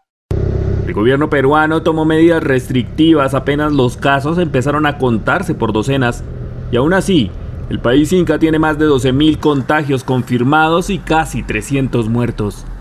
Algunos creen que el turismo no va a normalizarse pronto. Eh, para que reflote el turismo, yo creo que tendremos, no un año, mucho más que un año, mucho más de un año, porque la situación ya no va a ser la misma. El hambre también empieza a hacer estragos.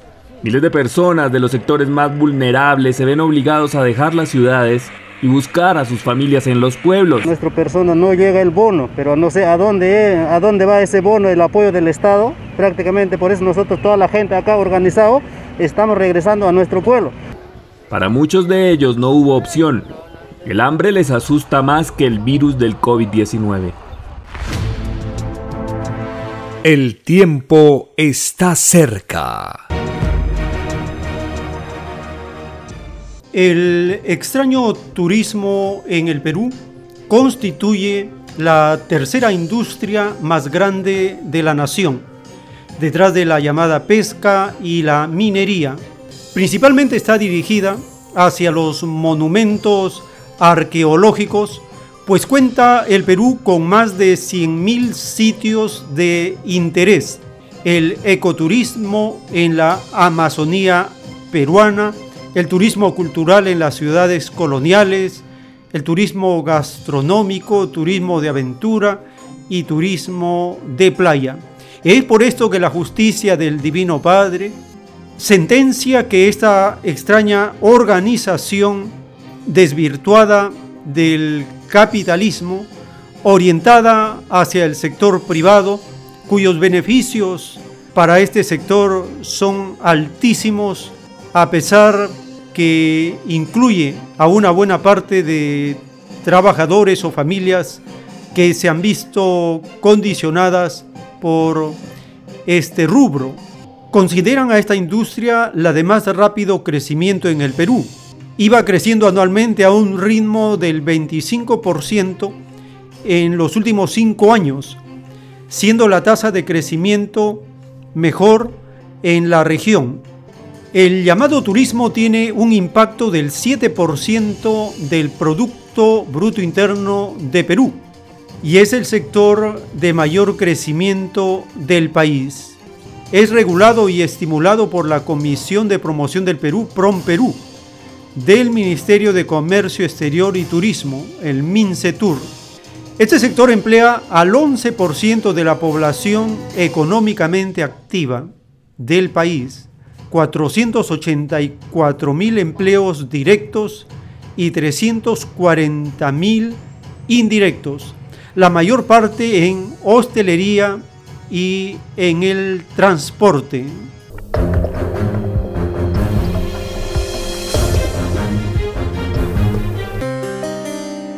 La famosa ciudadela inca de Machu Picchu es la cara visible del turismo en Perú pero ahora está vacía ante la pandemia del nuevo coronavirus. El turismo está afectando a muchísima gente, operadores, eh, bueno, es una cadena, ¿no? Porque tú eres turista y vienes desde que sales del aeropuerto hasta que llegas a tu destino, hoteles, operadores, taxis. Los Juegos Panamericanos atrajeron en 2019 a miles de visitantes a Lima, pero ahora los 5.700 hoteles de la capital peruana están vacíos, salvo 17 que hospedan a pasajeros recién llegados al país y puestos en cuarentena. Sus cuentas las paga el gobierno. Muy lejos de las cifras de 2019, cuando los hoteles limeños tenían una tasa de ocupación superior al 80%. La Cámara Nacional de Turismo estima que la pandemia dejará pérdidas en el sector de 4 mil millones de dólares este año. Para que reflote el turismo, yo creo que tendremos, no un año, mucho más que un año, mucho más de un año, porque la situación ya no va a ser la misma. En 2019 visitaron Perú casi 4 millones y medio de turistas, pero este año se prevé que apenas sean un millón. Y una vez que pase el temblor, muchos en el sector estiman que la clave para comenzar el repunte será apostar al turismo interno. El tiempo está cerca. Este es uno de los rubros que tendrá que cambiar acerca de la forma como estaba actuando a nivel global. Los trabajadores, la inmensa mayoría de la población, en esta nueva etapa de gestión, de administración, de control de la economía en el gobierno de sí mismo, para sí mismo, por sí mismo, como lo enseña la doctrina del Cordero de Dios, es la gran oportunidad para volver a ejercer el poder a partir de lo local e ir expandiendo hacia lo nacional.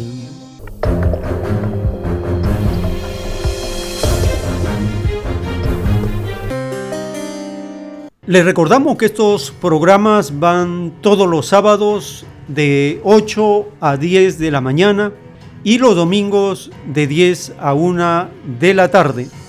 Estos audios se suben en diferido a una red de podcast, una plataforma que abarca a varios servidores de audio y se puede escuchar y compartir en diferido. Cada semana estamos subiendo los programas a esta plataforma de podcast como Anchor, Spotify, entre otros.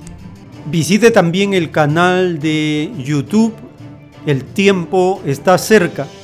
Allí tenemos videos temáticos con interpretación de las Sagradas Escrituras con los acontecimientos actuales.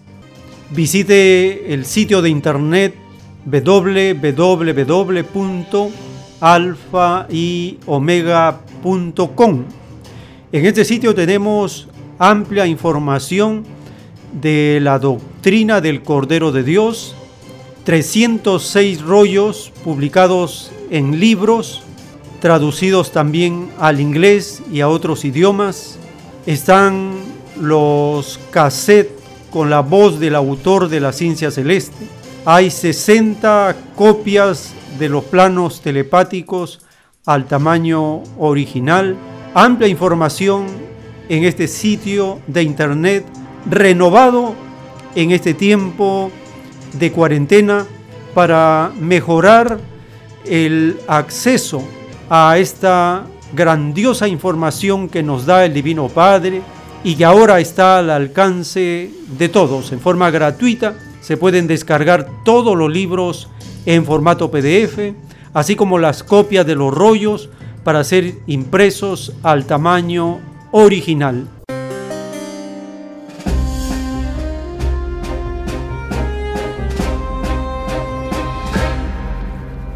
Estamos llegando al término de esta hora. Acompáñenos en la siguiente jornada para continuar con más informaciones y lecturas de las grandes revelaciones del Divino Padre para este planeta de pruebas en su etapa final. Ya retornamos.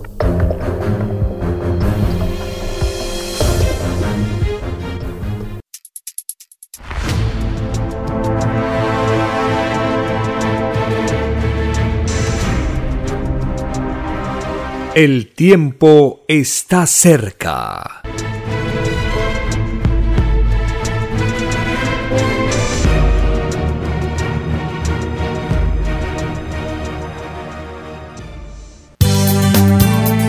es Radio Cielo. Una nueva era de la radio en el Perú. Programación de avanzada para todos. Es Radio Cielo. El mejor anhelo de tu vida. Es Radio Cielo.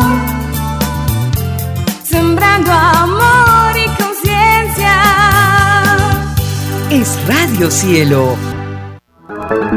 Ahora, tu radio favorita, Cielo, llega a todo el mundo. Visítanos e interactúa con todos tus conductores de la variedad de programas que ofrece tu radio Cielo. Radio Cielo en la red. Ingresa a la www.radiocielo.com.pe y desde tu teléfono móvil, interactúa con nosotros.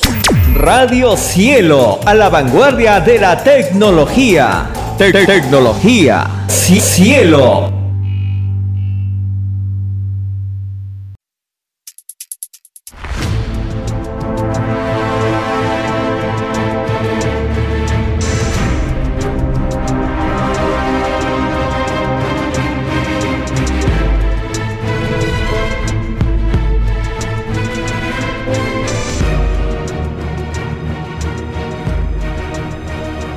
Porque los acontecimientos de la prueba de la vida no se detienen. Porque todo tiene un principio, un desarrollo y un fin. Estamos compartiendo. El tiempo está cerca. Una gran oportunidad para cambiar nuestros destinos y la vida. El cambio de costumbres provocará la caída del sistema de vida, de las leyes del oro. Los acontecimientos le salen al encuentro a las criaturas. Una nueva revelación, escrita por Alfa y Omega, se extiende por el mundo. Ciencia celeste, nueva moral, filosofía común, justicia divina el tiempo está cerca.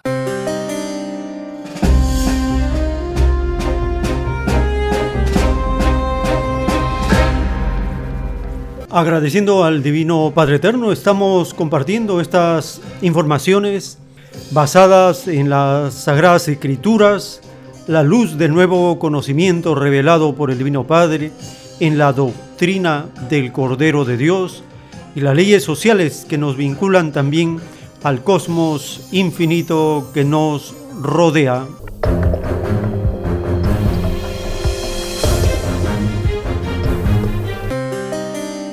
En un párrafo de los rollos del Cordero de Dios en el libro La traducción de las Sagradas Escrituras, hay un plano celeste titulado Y después de haber ayunado 40 días y 40 noches, tuvo hambre.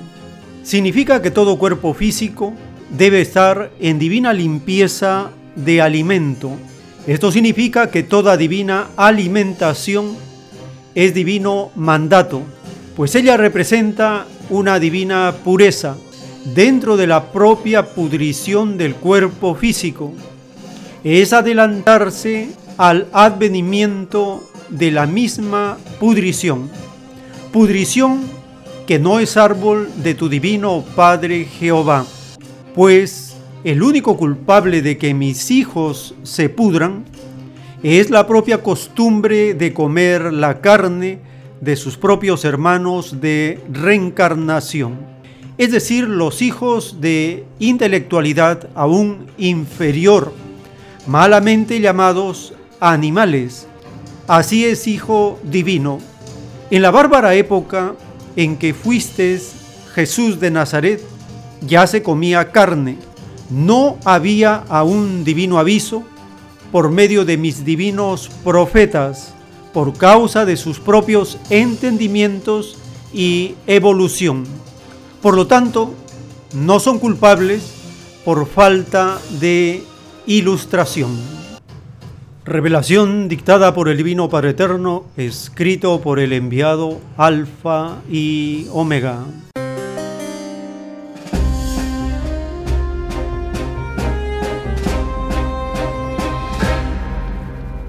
La revelación nos enseña cómo el Hijo de Dios da ejemplo de la limpieza interior y exterior del ser humano, la limpieza material y la limpieza espiritual. En un título de los rollos del Cordero de Dios está escrito el título 3462. En la prueba de la vida, cada cual dio la propia importancia a su limpieza de cuerpo. Cada molécula de limpieza de cuerpo se premia en el divino juicio de Dios y cada molécula de abandono de limpieza se descuenta. Para poder recibir puntaje de luz completo por limpieza de cuerpo, había que incluir también la limpieza de adentro. Había que practicar el ayuno, porque es más fácil que vaya a futuros mundos limpios uno que limpió hasta la última molécula de su cuerpo durante la prueba de la vida, a que vaya uno que no limpió su cuerpo dictado por escritura telepática por el Divino Padre Eterno, escrito por el enviado Alfa y Omega.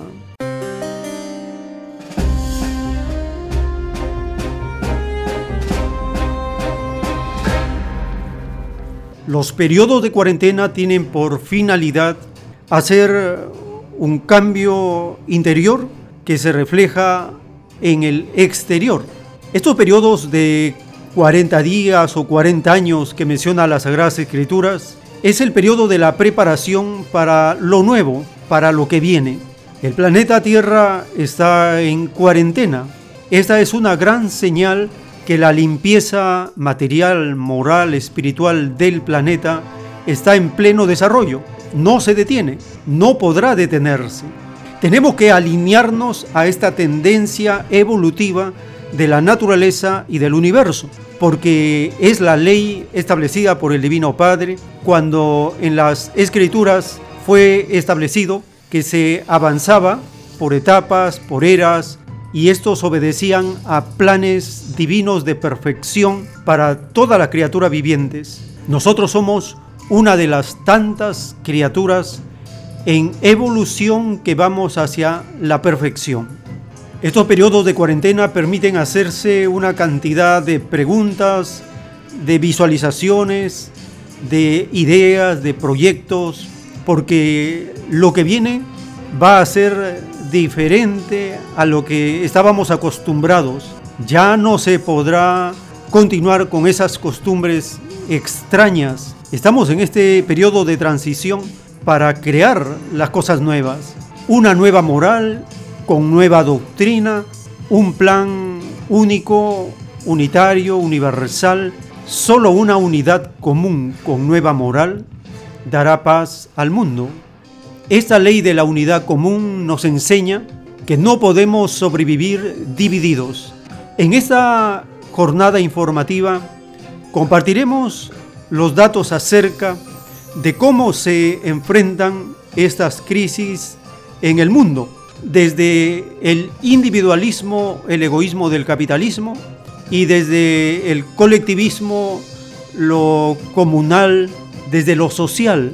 Compararemos estos dos campos de acción y como lo profetiza la doctrina de la ciencia celeste, el mundo de los trabajadores, el mundo de los humildes se unirá, volverá a la línea de lo colectivo, de lo común, de lo que pertenece a todos y el individualismo, el egoísmo será abolido de la tierra.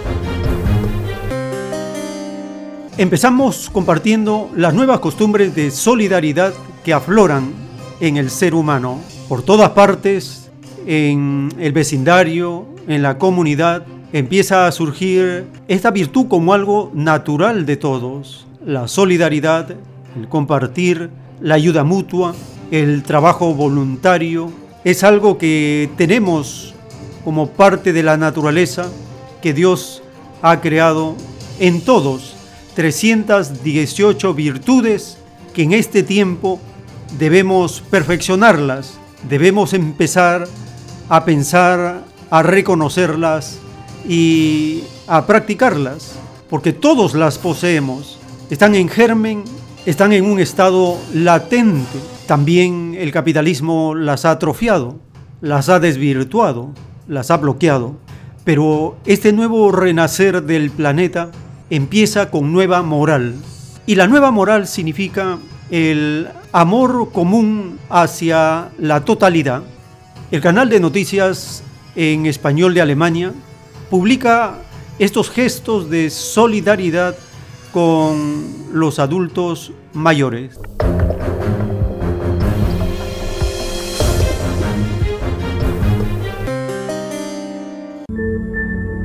En esta crisis también hay otras buenas noticias. Aunque en Alemania siga aumentando el número de infectados con coronavirus, también crece la solidaridad. Cada vez son más los que ayudan a sus vecinos. Brandeburgo, a poco más de una hora de Berlín. Para muchos ancianos la compra diaria de provisiones no es fácil, y menos en tiempos de coronavirus. Regina Krüger ayuda a sus vecinos más mayores.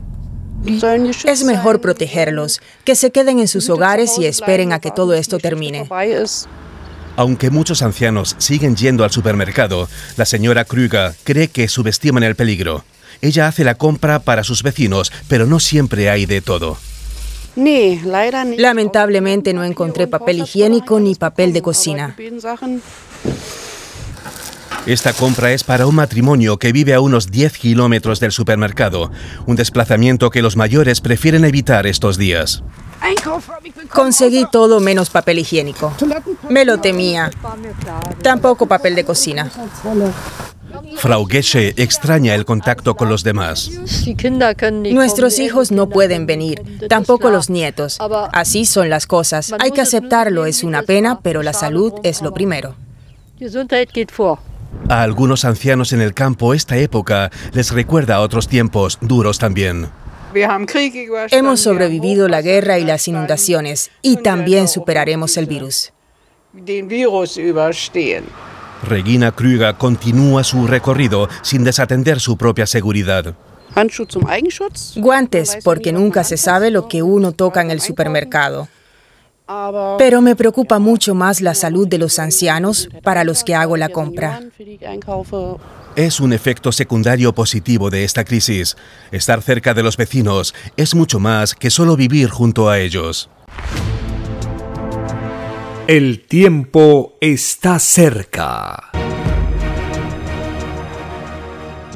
En un plano celeste de la doctrina de la ciencia celeste está escrito, nadie es menos en el reino, porque allí reina la igualdad viviente entre materia y espíritu, y el que pretende mirar en menos es sacado en forma instantánea del reino. Todo mal germen debe ser aislado porque contagia a la inocencia de los demás.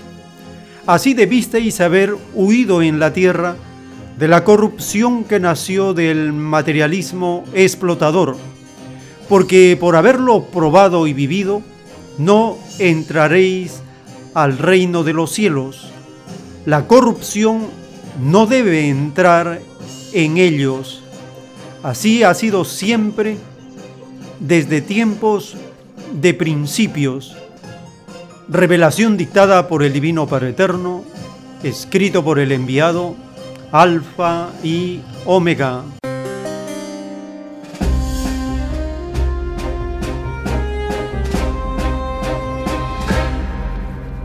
Lo bueno contagia y lo malo también contagia. Los contagios son en forma expansiva. Frente a esta contaminación del sistema de vida, nosotros tenemos que expandir las virtudes, la nueva moral, las nuevas costumbres que tengan como fundamento la solidaridad, la ayuda mutua, el bien común. Pensar en lo común, lo que abarca a todos, lo que es incluyente y rechazar todo lo excluyente, lo privado, lo particular, lo posesivo, todas esas extrañas tinieblas que contagian tienen que ser rechazadas porque el principio de las nuevas cosas están a las puertas.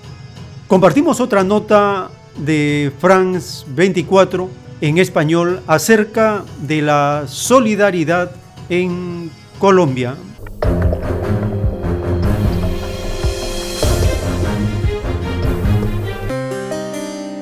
El coronavirus se propaga con rapidez en Colombia, pero con la misma o mayor intensidad se multiplican los actos de generosidad comunitaria en Bogotá, su capital. Bajo el lema La solidaridad es acción, la organización Ciudad en Movimiento, con presencia en más de siete ciudades del país, lanzó una campaña para ayudar, a través de los mercados que adquieren gracias a las donaciones, a los miles de ciudadanos en situación de vulnerabilidad, bueno, la sociedad colombiana necesita una nueva alternativa, requerimos unos nuevos gobiernos con unos nuevos enfoques y sobre todo que el sujeto protagónico de, de esas transformaciones pueda ser la gente de a pie, la gente del común. Los voluntarios de la organización realizaron la tercera brigada de entregas de mercados, huevos, jabón, alimentos no perecederos, destinados a familias, vendedores ambulantes, trabajadores informales que debido al aislamiento han perdido sus empleos y que no se benefician de las ayudas institucionales. Lo máximo porque hasta ahora es primera vez que, que recibo una ayuda, ya que he tocado muchas puertas, como le decía yo al compañero ahora, eh, no pertenezco a ningún grupo, por ende igual no, no, no salí beneficiada de nada, eh, soy trabajadora independiente, eh, mi familia está lejos, entonces no cuento con nadie aquí, eso que ponga el trapo rojo. Eso los vecinos también a veces pues tienen la misma necesidad que uno, entonces ni modo de culparlos, pero por obvias razones no ayudarán. Pero sí, eso para mí es una bendición. Pese a la zozobra ciudadana ante la pandemia, emerge la solidaridad en los sectores de la sociedad civil, esto nos va a fortalecer y la solidaridad pues tiene que, mostrarnos y tiene que ayudarnos más a generar más lazos de hermandad, de hecho lo está generando que ayude también a resistir no solo por esta pandemia, sino por los líderes sociales que están asesinando, por los médicos. En Colombia, más de 13 millones de personas están en situación de pobreza. Las desigualdades sociales se hacen más latentes debido a la pandemia. Pero la situación también ha despertado valores de fraternidad, que en esta región serán cada vez más necesarios para superar la crisis. El tiempo está cerca. En el libro Lo que vendrá están los títulos de los rollos del Cordero de Dios, dictados por escritura telepática por el Divino Padre Eterno. El título 3485. En la prueba de la vida, lo que se hizo segundo por segundo debió de haber sido hecho en psicología igualitaria y unitaria, porque se había enseñado que la psicología de la división era de Satanás. Los llamados capitalistas practicaron la división y al hacerlo contagiaron a millones de seres, ni ellos ni sus seguidores, ninguno, volverá a entrar al reino de los cielos, porque es más fácil que entren al reino de Dios los que hicieron caso de sus divinas advertencias durante la prueba de la vida, a que puedan entrar los que no lo hicieron. Escrito por el enviado Alfa y Omega.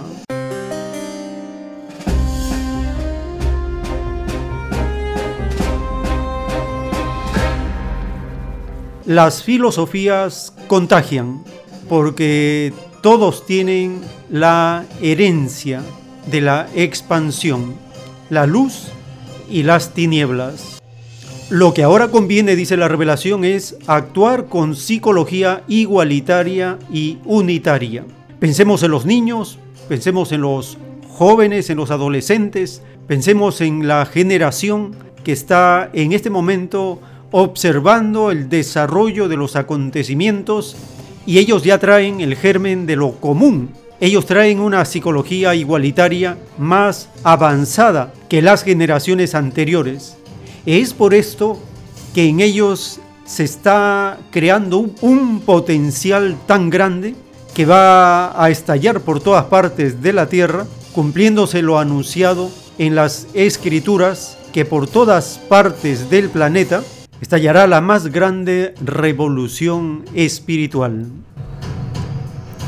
En este tiempo de consuelo para todos, la doctrina nos da fuerzas para resistir porque los cambios son inevitables. Y en esta etapa, el consolador como doctrina nos enseña que la nueva filosofía común es la que va a triunfar, es la que va a vencer a esta crisis individualista, egoísta de los capitalistas. Desde Cuba, que tiene una psicología social, que han experimentado una forma de socialismo, también se encuentran en medio de esta crisis y desde la televisión cubana dan informes y aliento a su población con las nuevas medidas y las nuevas costumbres que tienen por base las virtudes que se tienen que practicar.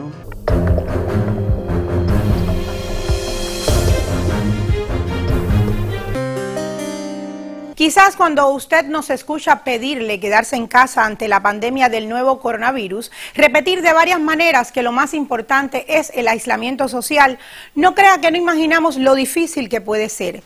Sabemos que permanecer en casa en estos tiempos es en ocasiones estresante, sobre todo porque desde nuestra posición de cabezas de familia nos toca buscar lo que hace falta para estar dentro de casa.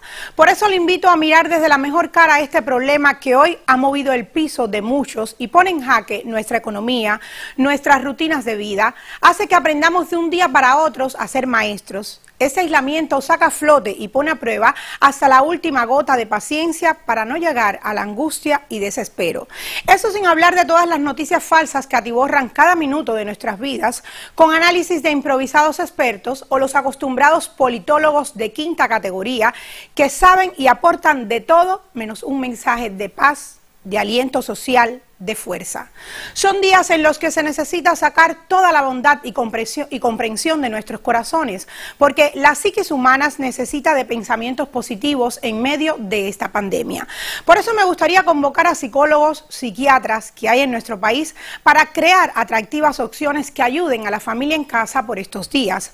Convoco a unirnos desde los medios de comunicación a estos especialistas para transmitir mensajes, programas, spots que ayuden a la familia en casa a mitigar desespero, ansiedad ante este aislamiento social necesario para poner un pare a la propagación del nuevo coronavirus. Aislamiento social que ya provoca en muchas familias ansiedad, angustia, desespero. El mundo de la psicología en Cuba tiene excelentes profesionales como el profesor Calviño, Patricia Ares, Mabelín Serret, la doctora Rosario y muchos más que en estos momentos pueden también ayudar a todos en casa con este aislamiento social. Me atrevo a proponer sesiones de meditación, conferencias de reconocidos psicólogos en el mundo que ya se viralizan en las redes excelentes conferencias y reflexiones para mitigar daños psicológicos en medio de esta pandemia. Pienso en nuestros niños, esos otros héroes anónimos, en nuestros adolescentes con un torbellino dentro de emociones, cual si estuvieran montados en una montaña rusa. Piensa en esos ancianos que eran felices buscando el pan en la esquina, porque eso los hacía aún sentir útiles. Quiero terminar con unas palabras de la querida y respetada psicóloga Patricia Ares, que por estos días publicaba en su muro de Facebook y cito, tenemos razones para estar confiados y saber que más temprano que tarde controlaremos la pandemia, mientras habrá que aprender a enfrentar entre todos la adversidad y salir fortalecidos. No podemos evitar el viento, pero sí podemos construir molinos, nos dice la doctora Ares. Se ha hecho mucho hincapié en las medidas higiénico-sanitarias, pero no basta con protegernos del virus. Hoy, más que nunca, tenemos que atender de manera consciente y voluntaria nuestro equilibrio emocional y el de los que nos rodean, principalmente niños y ancianos. Podremos superar la pandemia, pero hay que evitar las secuelas psicológicas a mediano y largo plazo. Fin de la cita. Y quería también mencionar este proverbio judío para terminar. Cuando no tengas alternativa, enciende el espíritu del coraje. Recuerde que esto es Comentar Cuba, un espacio que solo pretende hacer de esta, nuestra Cuba, un mejor país. Y quédese en casa, hágalo por todos. El tiempo está cerca.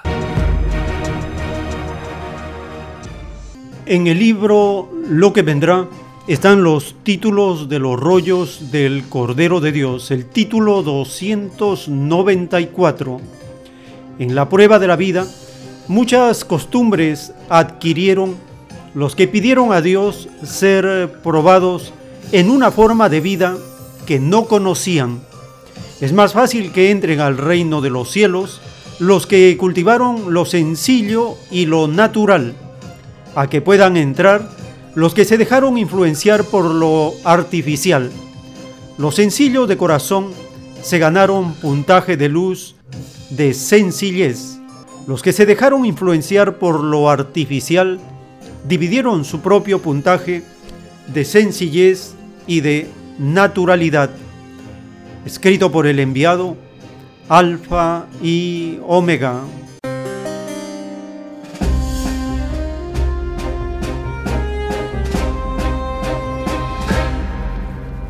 La costumbre de volver a lo natural, de volver a las terapias naturales, a la llamada medicina tradicional, es algo muy favorable también en esta etapa de cambio de sistema de vida, cambio de psicología y de costumbres. China aprueba el uso de la medicina tradicional para hacerle frente también al COVID-19.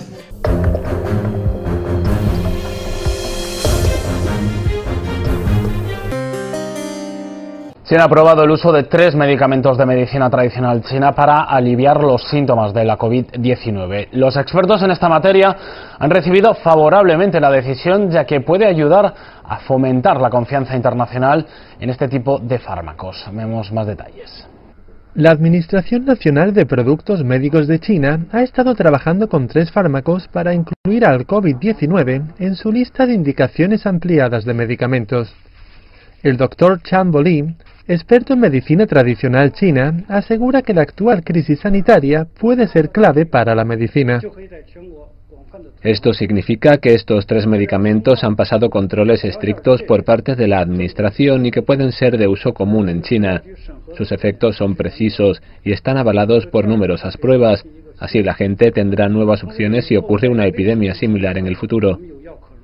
Estas medicinas, en especial los gránulos Qinghua Qinggan, las pastillas Lianhua Qingwen y las inyecciones Chevijin, han sido ampliamente utilizadas en el tratamiento contra el COVID-19 en más de 70.000 pacientes en toda China.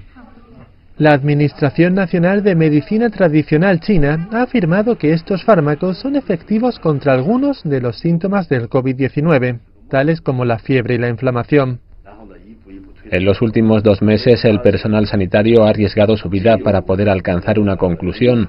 El proceso para obtener pruebas científicas durante los estudios clínicos ha sido complicado. El doctor Chan piensa que con el reconocimiento de la medicina tradicional china por parte de Beijing, el personal sanitario de todo el mundo se sentirá más seguro a la hora de aplicar este tipo de medicamentos. Tailandia ya ha dado luz verde al uso del Lianhua Qingwen en su territorio mientras que Francia se muestra dispuesta a comenzar los ensayos clínicos. CGTN en español. El tiempo está cerca. Y en Bolivia también la sabiduría antigua, la sabiduría milenaria de los Andes, con las costumbres de lo natural, también lo lleva a la práctica, teniendo en forma clara las características de la pandemia actual. El distanciamiento social evita la propagación. Eso está comprobado. El distanciamiento social practicado en las naciones da mejor resultado, evita la propagación de este microorganismo altamente contagioso. Compartimos la siguiente nota acerca de la práctica tradicional en Bolivia.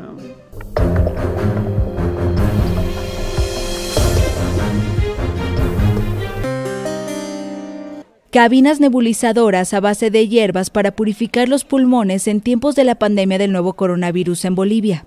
Hacemos, prevenimos, estamos previniendo el coronavirus. Estamos previniendo. ¿Para qué? Para que no, porque por un resfrío, por la tos puede comenzar eso. Prevenimos el resfrío, la tos, el asma, los bronquios, liberamos áreas a los el respiratorio. La Asociación de Médicos Tradicionales, Inca Roca, que instaló la cabina en la ciudad andina del Alto, en Bolivia, reemplazó el habitual nebulizador de hipoclorito de sodio por un hervido de eucalipto, guira guira y manzanilla, que califican como plantas antibacterianas, expectorantes, febrífugas y sudoríficas para la tos, para los pulmones, para esas cosas. Está bien, pues esas plantas medicinales, ese eucalipto más que todo.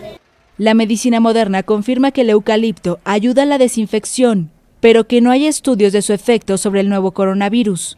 Pero lamentablemente el eucalipto, en cuanto al elemento de desinfección para el coronavirus, el COVID-19 en particular, no tiene un estudio determinado, por lo tanto no sabemos la concentración y la cantidad en el cual el eucalipto realmente sería un elemento, un elemento que determine una desinfección adecuada para este tipo de virus. Es la primera de las 10 cámaras artesanales de plástico que serán instaladas en el barrio de Alto Lima. Que esto no es el elemento que nos va a evitar que tengamos coronavirus, es un elemento más eh, que va a coadyuvar, sin olvidarnos que el elemento principal es, el distanciamiento, es no salir de la casa, es eh, lavarse las manos, ponerse alcohol, barbijo, guantes cuando es necesario. En medio de una precariedad por recursos sanitarios, muchos bolivianos fabrican artesanalmente tapabocas o máscaras de protección facial de acetato transparente. Y las autoridades han alargado el confinamiento nacional hasta el 30 de abril, mientras algunas ciudades como Santa Cruz, donde anida la mitad de los infectados, están militarizadas.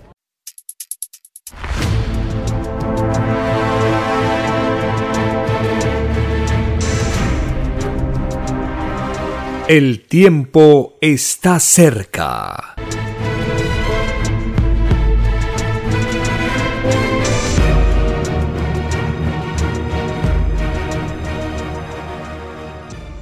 En el libro de la traducción de las Sagradas Escrituras está escrito un rollo telepático titulado La luz del mundo.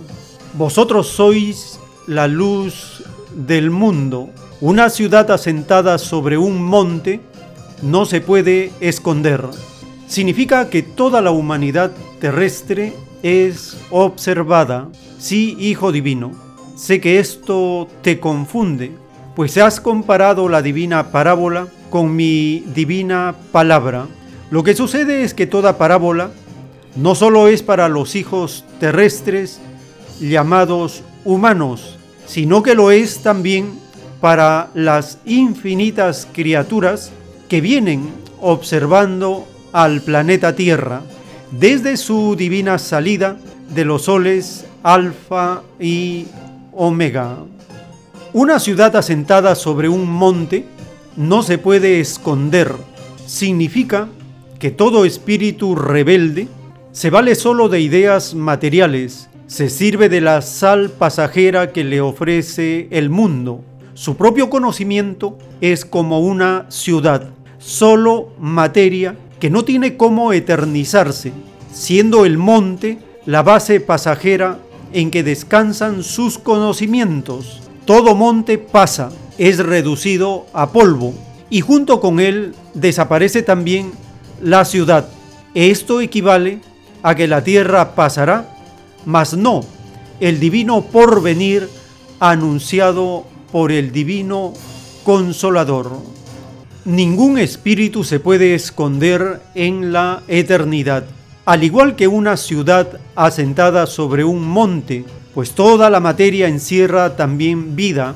El monte con el tiempo es reducido a polvo, mas los espíritus que vivieron en cada molécula del monte divina cuenta me rinden de todo cuanto hicieron, pues en mi divina creación nadie está de ocioso. Todos, sin excepción alguna, deben cumplir la divina ley del trabajo, cuyo divino mandato se expresó en la más antigua ley que conoció el mundo. Te ganarás el divino pan con el sudor de tu frente. He aquí la divina ley de toda honradez humana. Esta divina ley se adelantó a la propia ambición humana. Conversación telepática entre el Divino Padre Eterno y el enviado Alfa y Omega. El tiempo está cerca.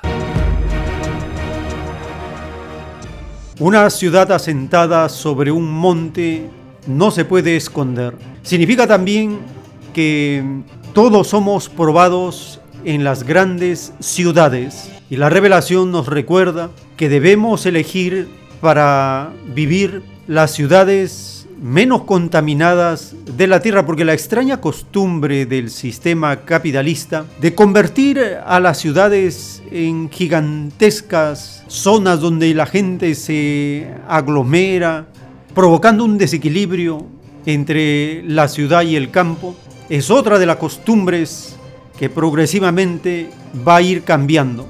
Esto se observa en esta temporada de emergencia, de cuarentena, cuando las poblaciones quieren movilizarse, volver a sus lugares de origen.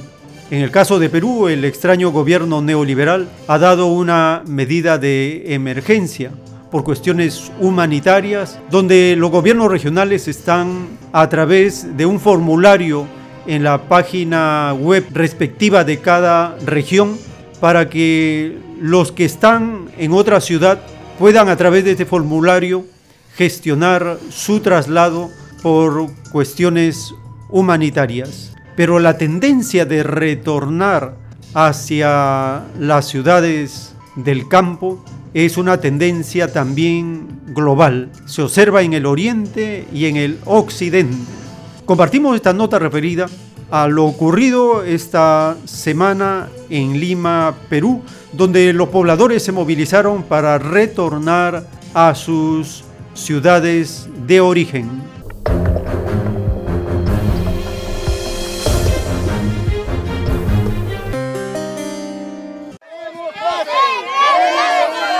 Campesinos peruanos suspendieron el miércoles su caminata desde Lima hacia sus hogares.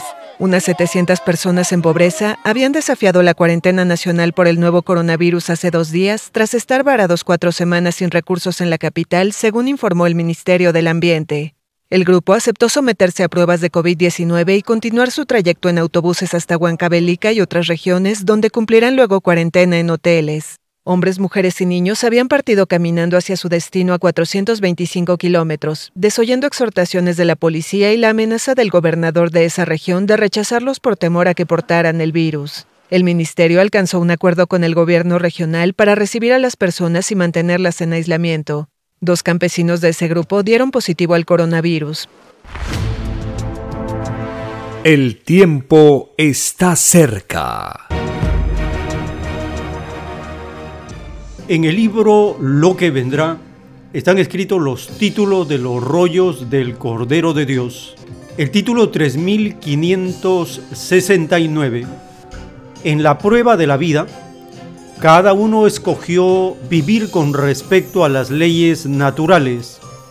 Unos vivieron en las grandes ciudades de la bestia, otros prefirieron el campo con su aire puro sea cual fuere el lugar que cada uno escogió, el lugar en que se vivió influyó en la cualidad y calidad de las ideas que se generaron, porque los ojos, los oídos y la boca tuvieron experiencias propias del lugar. Y es más fácil que entren al reino de los cielos los que vivieron en los lugares más limpios de la tierra, porque hasta el aire que se respiró influye en el hablar de los poros vivientes que cada uno tenía en su propio cuerpo de carne. Dictado por el Divino Padre Eterno, escrito por el enviado Alfa y Omega.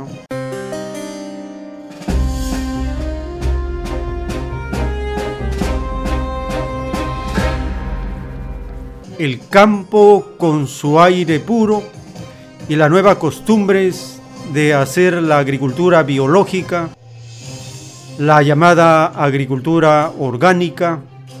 Es una gran experiencia que por necesidad en una primera etapa Cuba tuvo que implementarla, pero ahora por convicción la trata de extender. Compartimos la siguiente nota acerca de la agricultura nueva en Cuba, publicado por France 24.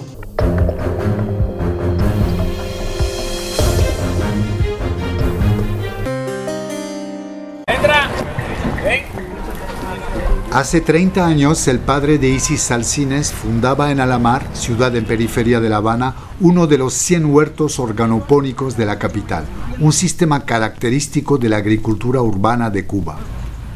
El organopónico es producir sobre bases orgánicas. Recuerda que en Cuba tuvimos que ser orgánicos no por convicción, fue por necesidad. O producíamos orgánicos o nos moríamos de hambre. Cuando cae el campo socialista, muchos eh, nos quedamos sin nada, prácticamente teníamos que producir alimentos para autoabastecernos. El organopónico surgió a raíz del derrumbe económico de los años 90. Hoy, cuando el país enfrenta el coronavirus y el endurecimiento de las sanciones americanas, esta solución agrícola probada vuelve a la actualidad. 40 cooperativistas trabajan en este organopónico que recibió ayuda de la Unión Europea.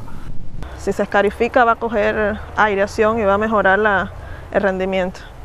En este punto de venta, el huerto urbano abastece en vegetales de hojas hasta 90.000 habitantes de Alamar. Del 100% de las producciones en Cuba, pienso que entre un 60 y un 70 están produciendo de forma orgánica. Ya pienso que no es por un problema de necesidad, ya hoy es un problema de convicción. El país no tiene recursos para importar ni fertilizantes ni plaguicidas. Algunos consideran Cuba como un ejemplo de la agricultura urbana ecológica, pero los propios actores reconocen que ser orgánico a 100% no es evidente. ¿Hasta dónde puedo decir que soy orgánica? No, no lo he medido todavía, pero sé que si me pongo a mirar esas pequeñas cosas, no soy totalmente orgánica, porque esa contaminación de los carros, de las guaguas y que pasan o por ejemplo, también a veces en ocasiones está en el verano que empieza el problema del mosquito y hay que aplicar químicos para fumigar y tratar de controlar ese humo que están aplicando también me afecta a mis producciones. Siempre Cuba importó parte de su alimentación. A partir de la revolución, el campesino se convirtió en obrero agrícola y siguió con la monocultura, en particular de la caña de azúcar, la cual dañó considerablemente la calidad de la tierra al no alternar los cultivos. En estos tiempos de crisis, el Estado pide más y más producción, pero la ambientalista María Caridad de la Cruz, que visita el organopónico, advierte. Nadie habla de que tenemos que hacer, que tenemos que lograr que nuestros suelos salgan del profundo problema que tienen de, fertilidad, de baja fertilidad, de salinidad, de compactación. El 75% de nuestros suelos están afectados de una u otra manera. Si eso no se soluciona, no vamos a tener una agricultura sostenible. La agricultura urbana, en particular en La Habana, suele desarrollarse con el apoyo del Estado, como el organopónico de Alamar, pero también crecen iniciativas individuales, privadas, hacia una agroecología aún más sofisticada, como lo hace Fernando Funes en la finca Marta. Hemos logrado mantener ese equilibrio durante todo el año, tener una estabilidad en la producción y como promedio producimos entre 25 y 30 productos. Cuando vemos el año entero, llegamos a producir alrededor de 60 productos. Es muy probable que los cubanos consuman solo tres o cuatro de esa variedad de vegetales, porque en la isla hay poca costumbre de comer verduras. Están bonitos ¿no? Fernando apuesta por un cambio de costumbre culinaria. En mi tesis yo decía que al menos con la mitad de la tierra de Cuba se podía alimentar los 11 millones de habitantes. No necesitaríamos emplear sistemas muy intensivos en el uso de recursos de energía externa, sino utilizar los recursos internos que tienen los sistemas a través de un modelo agroecológico. En su finca, Fernando no solo siembra vegetales, sino que también cría pollos, abejas, produce gas natural, utiliza energía solar. Él es sobre todo un ingeniero agrónomo muy informado y que ha viajado. La niña en realidad no, no, no nos ha dado mucho, pero se ha mantenido. El cambio de una matriz agrícola implica inversiones, implica eh, muchos esfuerzos económicos e implica nuevas leyes y nueva comprensión, implica una nueva mentalidad. Y el cambio de la mentalidad no se hace de un día a otro. Cambiar de modelo de producción agrícola en un contexto económico muy incierto parece complicado cuando Cuba enfrenta escasez de divisas y combustible el tema logístico es uno de los más eh, complejos eh, en nuestras condiciones. Eh, sería para nosotros apreciable, sería muy importante poder tener un transporte más apropiado, un transporte en mejores condiciones y un transporte mayor. hemos escalado la producción y ya no tenemos espacio para poder llevar todos los vegetales que producimos. A pesar de las dificultades, Fernando se compromete a entregar su producción a 40 restaurantes de La Habana que trabajan con el turismo. A Karina, chef de la cocina de Esteban, le encanta trabajar esta línea de productos orgánicos. Una maravilla. Así es como se deben de comer, bien fresquecito. Con la crisis del coronavirus, Cuba enfrentará todavía más dificultades para alimentar a sus 11 millones de habitantes. La experiencia agroecológica del país podría ser parte del reto. El tiempo está cerca. También el canal F en español publica una nota referida a la agricultura urbana en la Ciudad de México. Es una gran oportunidad de profundizar en esta nueva costumbre donde cada persona va experimentando cómo germinan las semillas y qué cultivos se adaptan mejor de acuerdo al clima en cada ciudad una gran experiencia que todos podemos practicar.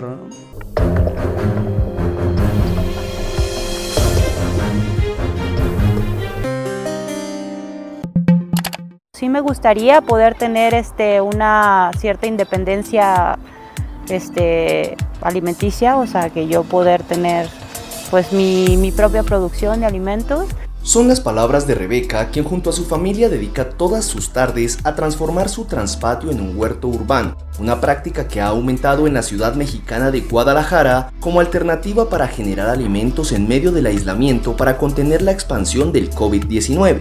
La familia de Rebeca espera paciente a que las primeras semillas de vegetales y legumbres germinen y den vida en medio del aislamiento que los ha mantenido en casa en México, país que suma 5.847 casos y 449 fallecidos. Y pues ahí van, van creciendo las plantitas y los niños están encantados, están muy contentos de, pues, pues de ver la magia, ¿no? La magia que existe en las plantas, como una semilla que que pues aparentemente no tiene vida y puede estar almacenado no sé cuántos, cuántos años, pues de repente la pones en la tierra y, y da vida, ¿no?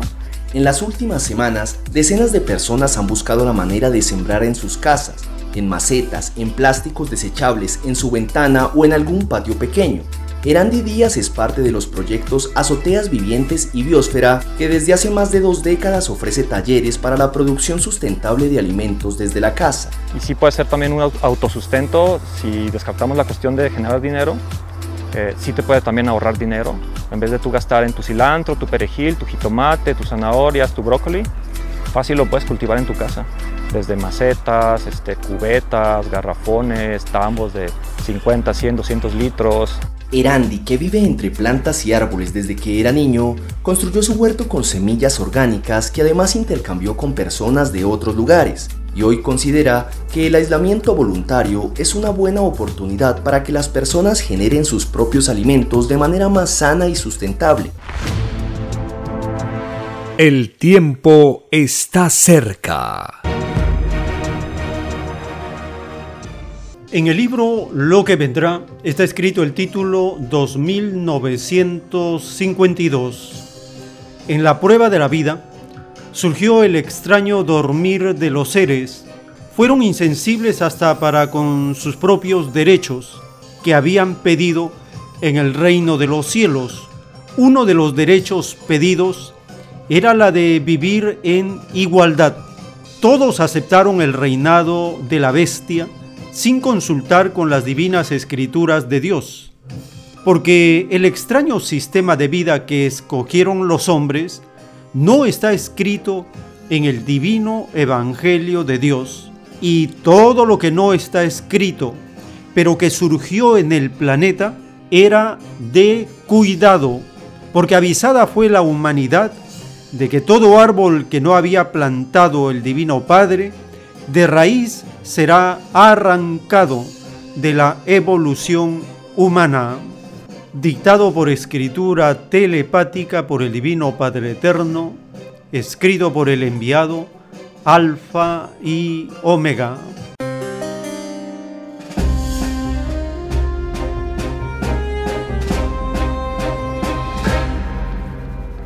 La advertencia es clarísima. Estamos en un extraño dormir por no defender nuestros propios derechos. El derecho que todos pedimos es vivir en igualdad. Y todo lo que no está escrito en el Evangelio de Dios era de cuidado. Estos avisos que las escrituras dan a través del tiempo eran para tomarlos en cuenta no están escritos sin alguna responsabilidad, están con una causa. Y la causa es no dejarnos influenciar por un extraño sistema de vida. El uso de la fuerza que actualmente se impone en el planeta con estas medidas de emergencia son de cuidado. Tenemos que tener bien alertas nuestros sentidos, nuestras virtudes, y las nuevas costumbres tienen que ser defendidas porque estando en las escrituras es lo mejor para el destino de cada uno. En este segmento compartiremos informaciones recientes acerca de la pandemia mundial. Empezamos con la Organización Panamericana de la Salud y los anuncios que tiene que hacer a la región.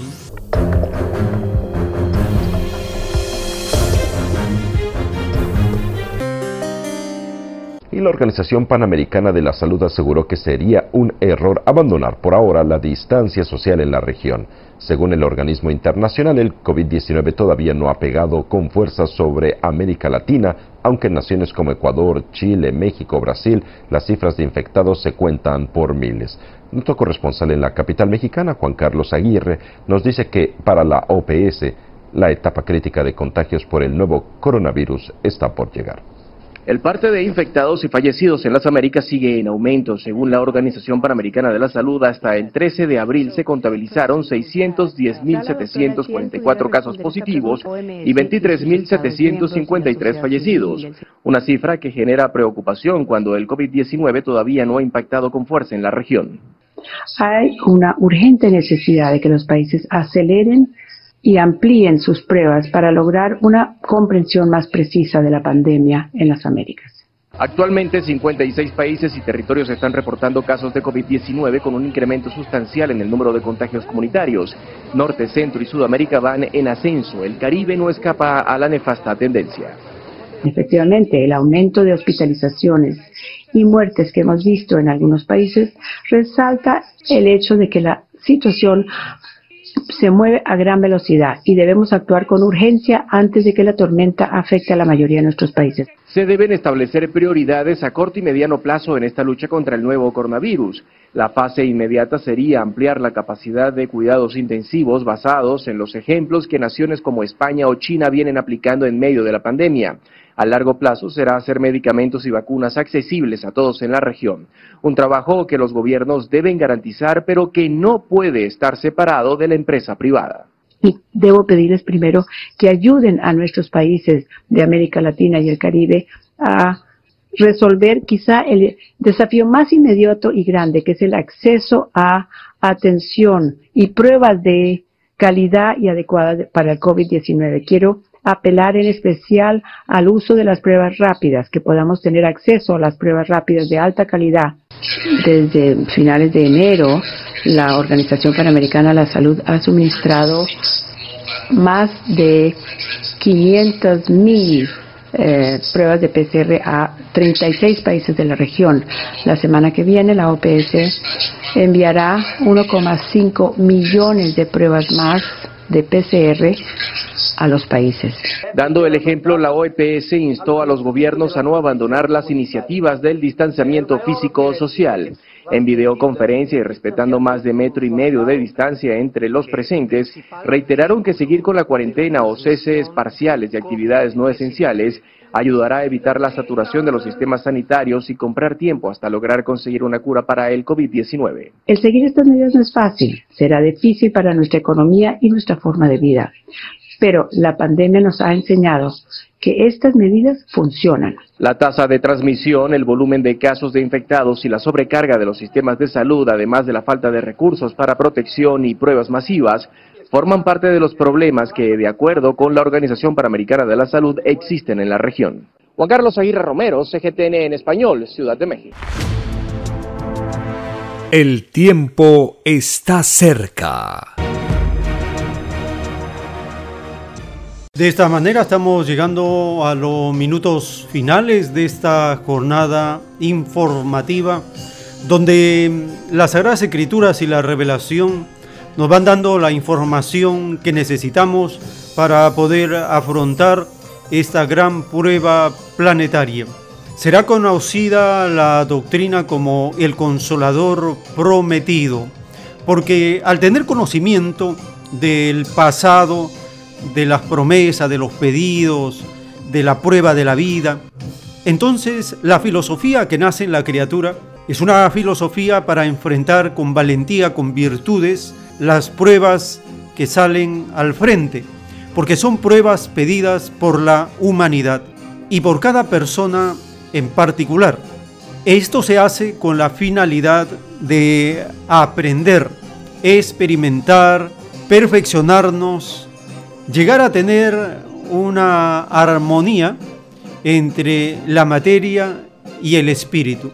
Estamos en un momento intenso, rápido, para cambiar las costumbres y de esta manera empezar a ejercer por mandato divino el poder que da el divino creador a todos los trabajadores del planeta. Es por esto que se escribió un rollo del Cordero de Dios titulado El mundo será regido por los mismos que fueron explotados. El nuevo mundo que se acerca será un mundo donde los trabajadores tendrán el control de la economía, la gestión de la producción, la distribución y según las necesidades de cada uno, se establecerán nuevas relaciones con moral, con justicia y con pleno derecho basado en los diez mandamientos.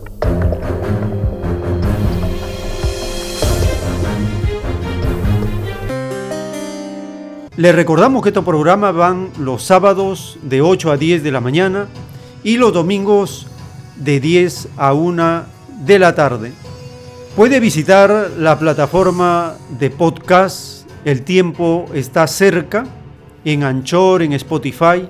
Allí subimos en diferido los audios de estos programas para que puedan ser escuchados y compartidos. Visite también el canal de YouTube El tiempo está cerca.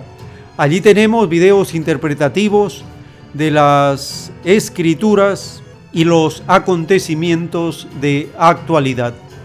Visite la página web www.alfayomega.com. Allí encontrarán amplia información del autor y de la doctrina del Cordero de Dios. Si el Divino Padre Eterno lo permite, compartiremos nuevas ediciones de esta programación.